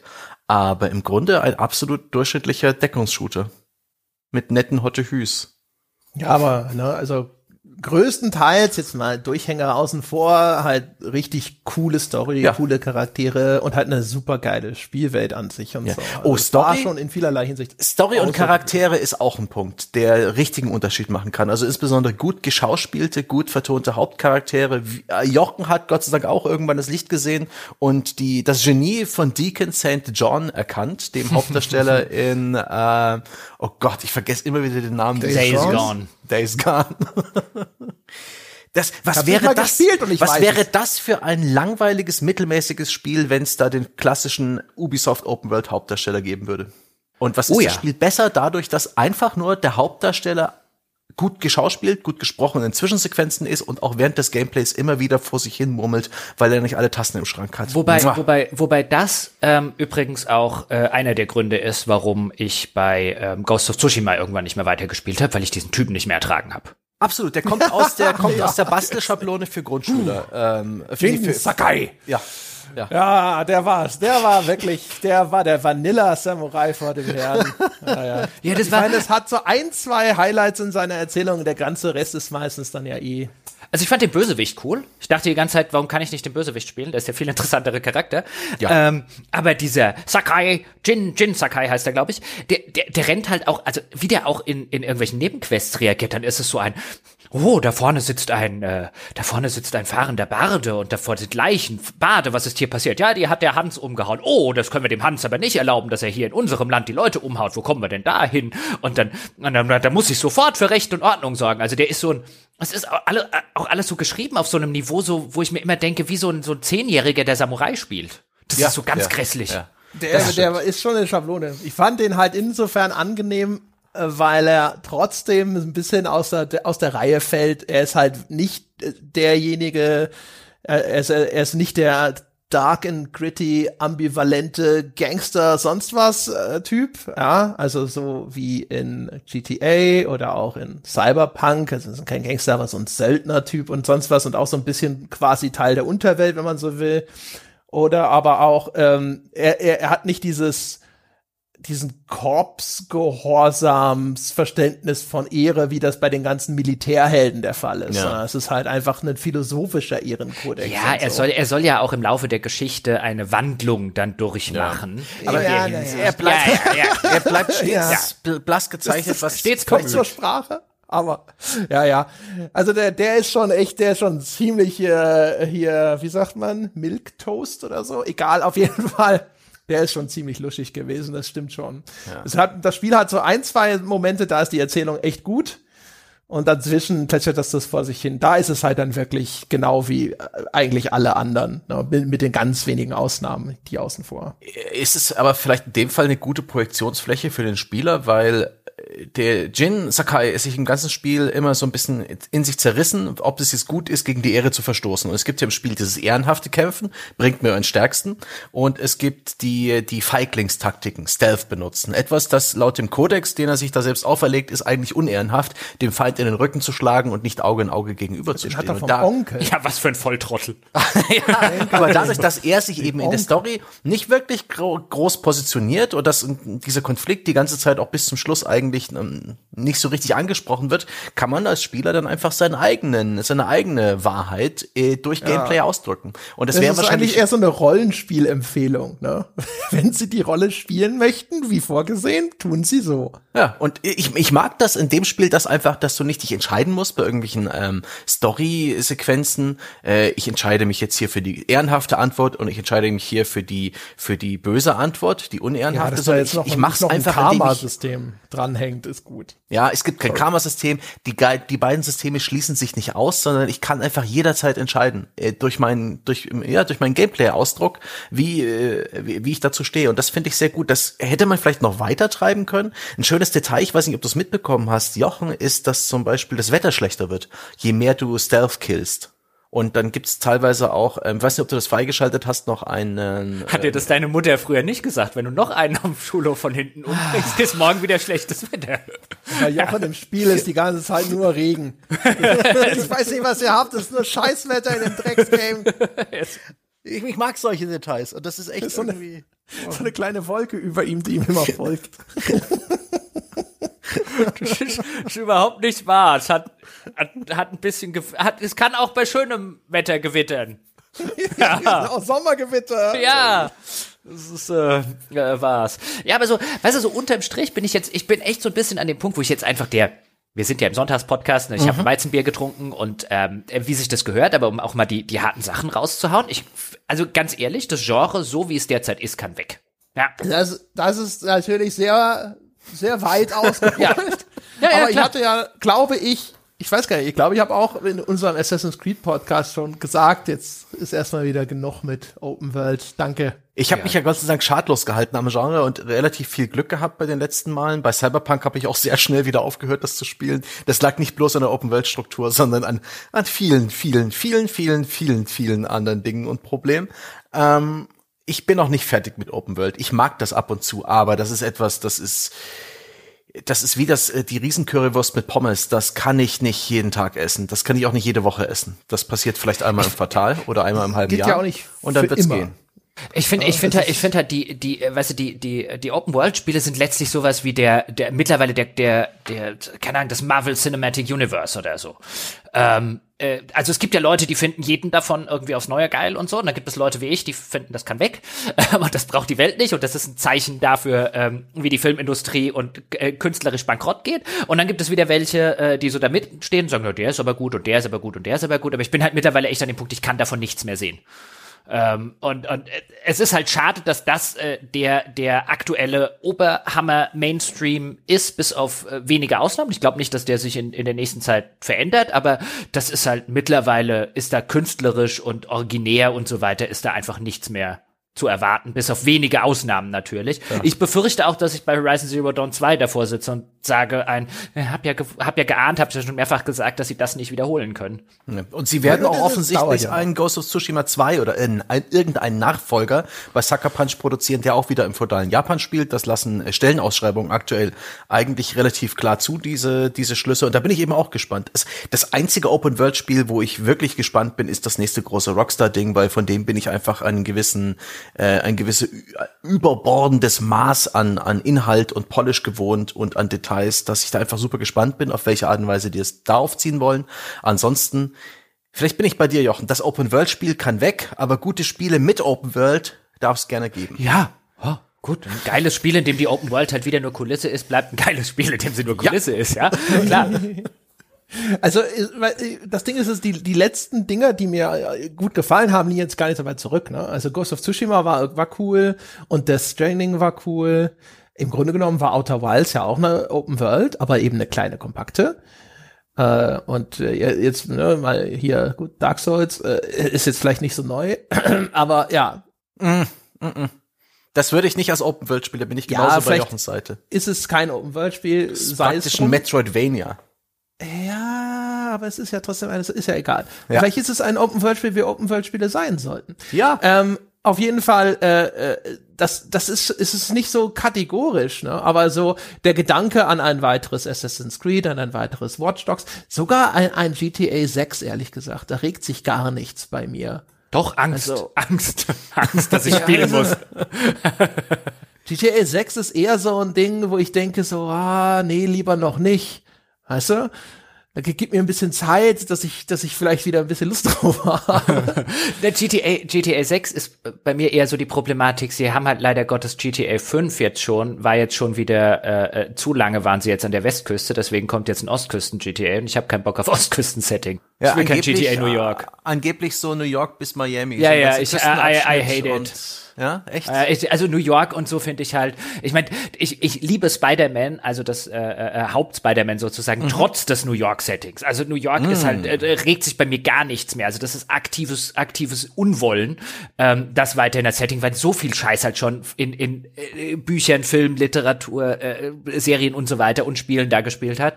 Ähm, ich meine, Miami wäre tatsächlich mal wieder ein bisschen was äh, Neues, also je nachdem, wie, wie fern sie es dann machen, aber generell so Ostküste, so alles bis Miami oder bis Florida Florida runter ist halt so boring. äh, deswegen, äh, bitte nicht. Ja, aber Miami. Wie ist es denn mit Elder Scrolls? Wenn jetzt Elder Scrolls 6 um die Ecke käme, übermorgen, sagst, ist dann alle Open-World-Müdigkeit sofort vergessen? Ey, natürlich spiele ich sofort, äh, äh, und zwar eben um, um die Minute, in der es freigeschaltet wird, das neue Elder Scrolls, aber ja, meine... Dann fallen ja erstmal die Server hinten um. Ja, natürlich, sowas, aber meine... Müssen beatmet werden. Und also, all die Game-Breaking-Bugs müssen gefunden werden von Also meine, dir. meine, meine, meine Erwartungen angesichts der letzten Bethesda-Outings sind da sehr, sehr gedämpft und sehr, sehr gesenkt. Also ich erwarte nicht viel von neuen Elder Scrolls. Lass mich da lieber positiv überraschen, aber ähm, mein, mein Eindruck ist nicht, dass Bethesda auf dem aufsteigenden Ast ist, was seine Spielequalität angeht. Boah, vielleicht überraschen sie dich und bringen ein bisschen oh. Dynamik in die Spielwelt, indem sie dir ein, äh, ein Siedlungsbausystem anbieten. Ja, stell dir mal vor, dein eigenes Dorf. Also, in Elder Scrolls. also ich meine, wenn wir jetzt darüber reden, irgendwas stimmt ja mit Elder Scrolls sowieso nicht. Also es braucht viel zu lang. Also viel, viel zu lang. Also irgendwas ist da technischer Natur, würde ich drauf wetten, was überhaupt nicht so funktioniert hat, weil sie jahrelang probiert haben. Vielleicht irgendwie, wie Sie ja schon mal gesagt haben, der Todd Howard damals im, im Interview mit mir, glaube ich sogar, ähm, dass sie halt wirklich, also dass, dass das, wohin sie denken, halt dieses ist keine Ladebildschirme mehr, auch wenn du Häuser und Schlösser und so weiter betrittst, dass, dass das immer noch nicht mit ihrer Engine oder so funktioniert hat, weil das ist absurd viel zu lang, äh, wie lange die da dran schon arbeiten. Also bin ich eh mal gespannt, was das wird. Also könnt mir auch vorstellen, da kommt am Ende so eine Cyberpunk-Geschichte dabei raus, ähm, wenn der Jason Schreier dann Leute interviewt. Aber das ist, weiß ich, jetzt werden auch einige sagen, ja, aber nein, das gab ja noch ein Fallout, was dazwischen war, weißt du, mit diesen Dazwischen-Sachen. Ja, aber weißt du, du sagst nicht einem Team, ja, macht mal zwei Jahre nix. Ja, kostet aber viel Geld. Natürlich ist das Team nicht riesengroß und das ist dann jeweils geht ein anderes Spiel in die Production, dann kommen wieder, werden wieder Leute rumgeschiftet. Aber dass die da seit was, seit fast zehn Jahren dran sitzen, no, nee, never, ohne dass da was kaputt ist. Ja, die haben vielleicht. Naja, die werden geschiftet haben wahrscheinlich ja. von ihrer Technologie, ihrer Basistechnologie. Das heißt, die haben wahrscheinlich davon irgendwie, keine Ahnung, ganz viele Jahre erstmal nur mit einem sehr kleinen Team gemacht. Das glaube ich aber noch. Das sind ja sowas wie Sie haben ja gesagt, mach das neue Elder Scrolls doch auf Basis der ITEC Engine. Wir haben doch jetzt so eine coole Engine eingekauft und dann ist es wie bei BioWare, weißt du so. Aber es gab einen Grund, warum wir unsere Engine immer selbst gemacht haben. Nein, Synergieeffekte, Todd, komm schon. Ja, aber das, weißt du, das glaube ich halt nicht. Also, das, das wird ja häufig kolportiert mit diesem, sie haben dann, du hast nicht einfach acht Jahre lang ein sehr, sehr kleines Team an deiner Hauptfranchise. Das Vielleicht macht haben sie die, die Kritik, die wir heute auch geäußert haben, anderen Spielen gegenüber begriffen und sie arbeiten jetzt schon seit Jahren daran, Tausende der besten Codex-Einträge und Ingame-Bücher zu schreiben, die du in deinem Leben gelesen Und ich meine, hast. und ich meine, und ich meine, selbst wenn, wenn wir sagen, ein, was ich ja noch glaube, ist ein, dass sie nach Skyrim haben sie alles rübergeschiftet auf Fallout 4. Ja. Aber spätestens seit dem Erscheinen von Fallout 4, was machen die? Sie haben ja auch da noch Starfield Fallout am Laufen. 76 Ja, gemacht. Fallout 76 ist auch wenn die, also Fallout 76 hat nicht mehr die Hälfte von dem Team gemacht. Wette ich. Und und also was ich mir theoretisch so, schon vorstellen kann, ist, dass sie, dass sie das extra nach hinten geplant haben wegen Elder Scrolls Online, weil sie dachten, das saugt ihnen dort die Leute raus. Und Starfield. Das kommt ja vorher noch. Das, Ja, gut, aber also Elder Scrolls Online kann ich mir gefallen, weil das jetzt zu einer ähnlichen Zeit damals erschien wie, äh, also das erschien ein bisschen vor Fallout 4, also es erschien dazwischen, aber dann müsste schon relativ schnell klar gewesen sein, okay, das müssen wir doch auf Free-to-Play umstellen. Das ist das, also da, da liegen jetzt auch sieben oder acht Jahre dazwischen. Da stimmt was hinter den Kulissen nicht. Also stimmt was nicht, ist jetzt zu viel gesagt im Sinne von einem, weißt du, muss jetzt ja kein kaputtes Projekt sein, aber da muss irgendwas lange nicht funktioniert haben. Wahrscheinlich irgendeine Engine-Umstellung oder so, das würde ich, da bin ich bei dir, André. Aber ich glaube nicht, dass das hier in irgendeiner Form geplant war.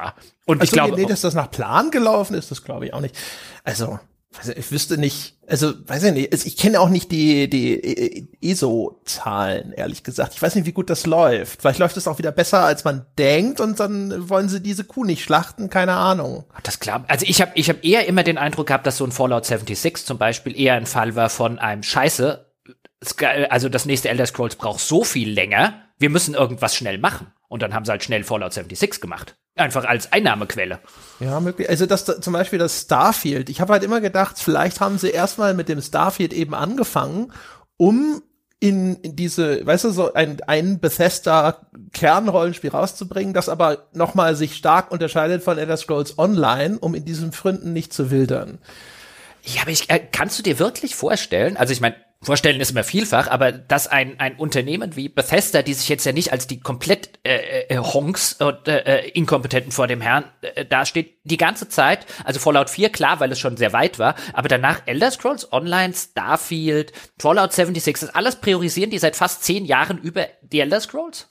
Über ihrem, ihrem Geldbringer vor dem Herrn, mit dem, den sie seit ich mir zehn Jahren nicht, fast zehn Jahren nicht monetarisieren? Das kann dass ich mir nicht vorstellen. sie, dass sie all diese Dinge als Testballons rausgestellt haben. Fallout 76 für so eine Game as a Service Struktur. Wie gut funktioniert das? Äh, können sie das gut? Können sie das schlecht? Starfield, da haben sie bei der, bei der letzten E3 Pressekonferenz ja auch schon eine Weile her gemeint. Starfield ist ein Next Generation Spiel. Das hat Technologie, die geht aktuell nicht. Und wir wissen inzwischen die Next Gen Konsolen. Ja, natürlich. Aber die Next Gen Konsolen haben vor allem das Captain Feature, dass sie, dass sie sehr schnelle Festplatten haben, SSD-Festplatten. Ich kann mir vorstellen, dass Starfield ein Spiel ist, wo ihre äh, wirklich gut angehauchte Engine endlich mal frisches Leben eingehaucht bekommt und eben hoffentlich hoffentlich in der Lage ist, ohne Ladebildschirme auszukommen. Ey, Ähm, aber Starfield, nehmen wir Starfield. Starfield ist ein Ja. schönes Beispiel. Starfield machst du zusätzlich zu Elder Scrolls. Starfield machst du nicht statt Elder Scrolls. Bist ja nicht, bist ja nicht mit dem Klammersack gepudert. Ich meine, das gibt doch keinen Sinn, dass du quasi vor dein nächstes Elder Scrolls ein Starfield setzt, wenn du ein nächstes Elder Scrolls machen könntest. Der- Wer macht denn sowas? aber du willst das Elder Scrolls gesagt, vielleicht der richtig Gedanke machen. wäre schon zu sagen, sie haben gedacht, sie machen da einen Elder Scrolls Online und dann machen sie erstmal das Starfield vorneweg, weil ein neues Offline Elder Scrolls ihnen da in die Parade fährt. Ja, aber ein, ein Elder Scrolls Online war doch auch 2 was? 2013, 2014? Das ist doch auch ewig her. Ja, aber das sollte sich ja vielleicht irgendwie, also und dann plus natürlich, wie gesagt, also zusätzlich glaube ich auch, dass das nicht so geplant war, dass das alles zu lange dauert, dass das Starfield vielleicht inzwischen schon hätte raus sein sollen und ne, ne, dann auch eine Brücke. Mhm. Ich glaube- ich glaube wenn halt, das haben- ja, Starfield ja. schon draußen wäre und das Elder Scrolls 6 kommt dann noch mal drei Jahre später oder sowas, ist ja auch noch mal was anderes. Ja, aber ich glaube, halt, also angesichts der, der Tatsache, dass das Einzige, was das Team gemacht hat seit Fallout 4, äh, äh, veröffentlicht war, und bei Fallout 4 sind wir wann, 2014, 2015 in dem Dreh, ähm, ein, ein, ein schnell zusammengeknüppeltes äh, Fallout 76 war, das glaube ich echt, meine Theorie, wie ich schon gesagt, das halt Einnahmen bringen sollte. Ich glaube, die haben ein Technologie und ja noch komplett auf der alten, auf dem alten Krempel basiert und sie ja sogar extreme Probleme hatten, überhaupt äh, NPCs dann mit dem Wastelander-Update überhaupt in die Welt reinzukriegen. Und das haben sie immer noch weiter verschoben. Ich glaube, die haben ein echtes Technologieproblem. Was auch erklärt, Ja, warum Starfield nicht kommt. Ja.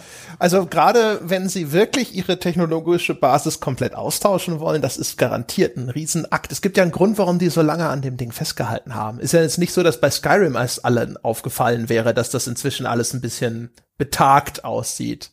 Also das ist schon, das ist schon sicherlich, also es ist ein, ein ganz heißer Kandidat für einen wichtigen Grund. Ich kann mir auch vorstellen, dass da ein bisschen hin und her gewesen ist, zum Beispiel. So mit, ähm, wir machen das als Service Game, oh, wir machen das doch nicht als Service Game.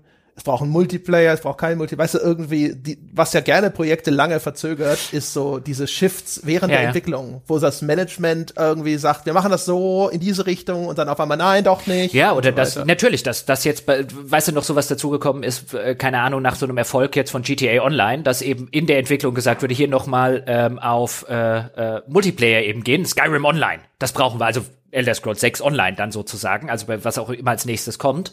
Ähm, und dass du dann halt äh, äh, an der an der ganzen fundamentalen Struktur wieder dran wieder dran musst und äh, dran drehen musst. Ich meine, das ist ja auch so bei Cyberpunk die, die Sache ein, was wird da mit dem Online-Modus noch draus und äh, äh, wie gut würde das jetzt schon funktionieren, wenn die die, die Problematik gar nicht hätten. Ich meine, da habe ich bei Jason Schreier jetzt wenig zugelesen, aber das ist, du musst ja die Dinger ganz anders bauen. Also ich, ja, ich bin zumindest wenn du es nicht machst wie GTA und das dann quasi komplett auskoppelst. Ja, und ich glaube auch bei GTA, ich glaube, bei denen stand relativ schnell fest, dass sie diesen Modus dann später nachliefern wollen und die haben das halt gebaut. Ja, ja, genau. Also der- genau. das meine ich ja. Weißt du, bei GTA siehst du es ja. Also es ist ein separates Spiel, wenn du so möchtest, im Modus der Veröffentlichung. Natürlich sind es die gleichen Assets und die gleiche Stadt und so.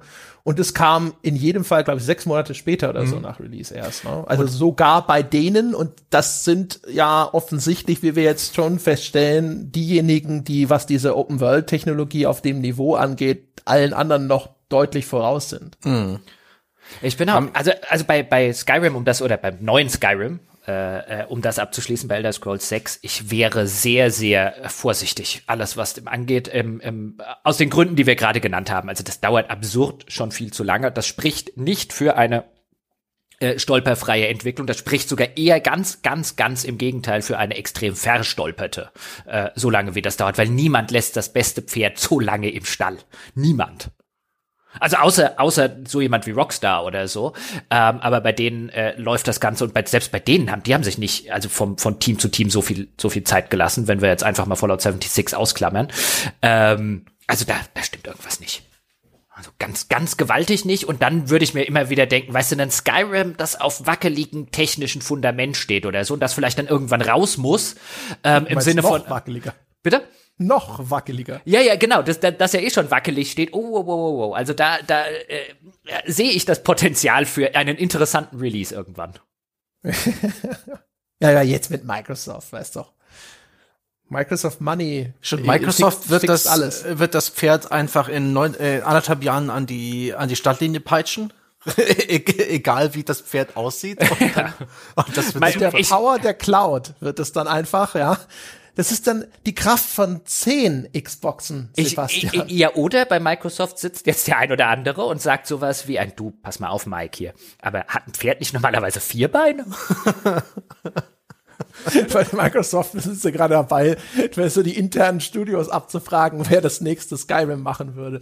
Ja, das, das Pferd wird wahrscheinlich mit einem Kipplaster an, an die Stadtlinie gezogen. Sag mal, in Exile könnt ihr nicht so ein, so ein, so ein, ja, so ein, so ein Wasteland Skyrim machen. Ja, machen sie Das doch, wäre stimmt. jetzt der Hammer. Das wäre super. Das wäre dann so wie damals bei äh, Fallout 76, weißt du, so die große Ankündigung und dann kommt so das Elder Scrolls Logo und alle flippen schon aus und dann ist es ein Top-Down, Turn-Based Ausklinker. Äh, also da ist dann der Jubel genauso, wahrscheinlich so groß wie seit Elder Scrolls Blades nicht mehr. Ja, aber dann, äh, dann könntest du so eine, so eine Menge sehen, so alle so mit einem, mit einem Facepalm und so ein Jubelnder und das bin ich. Ja.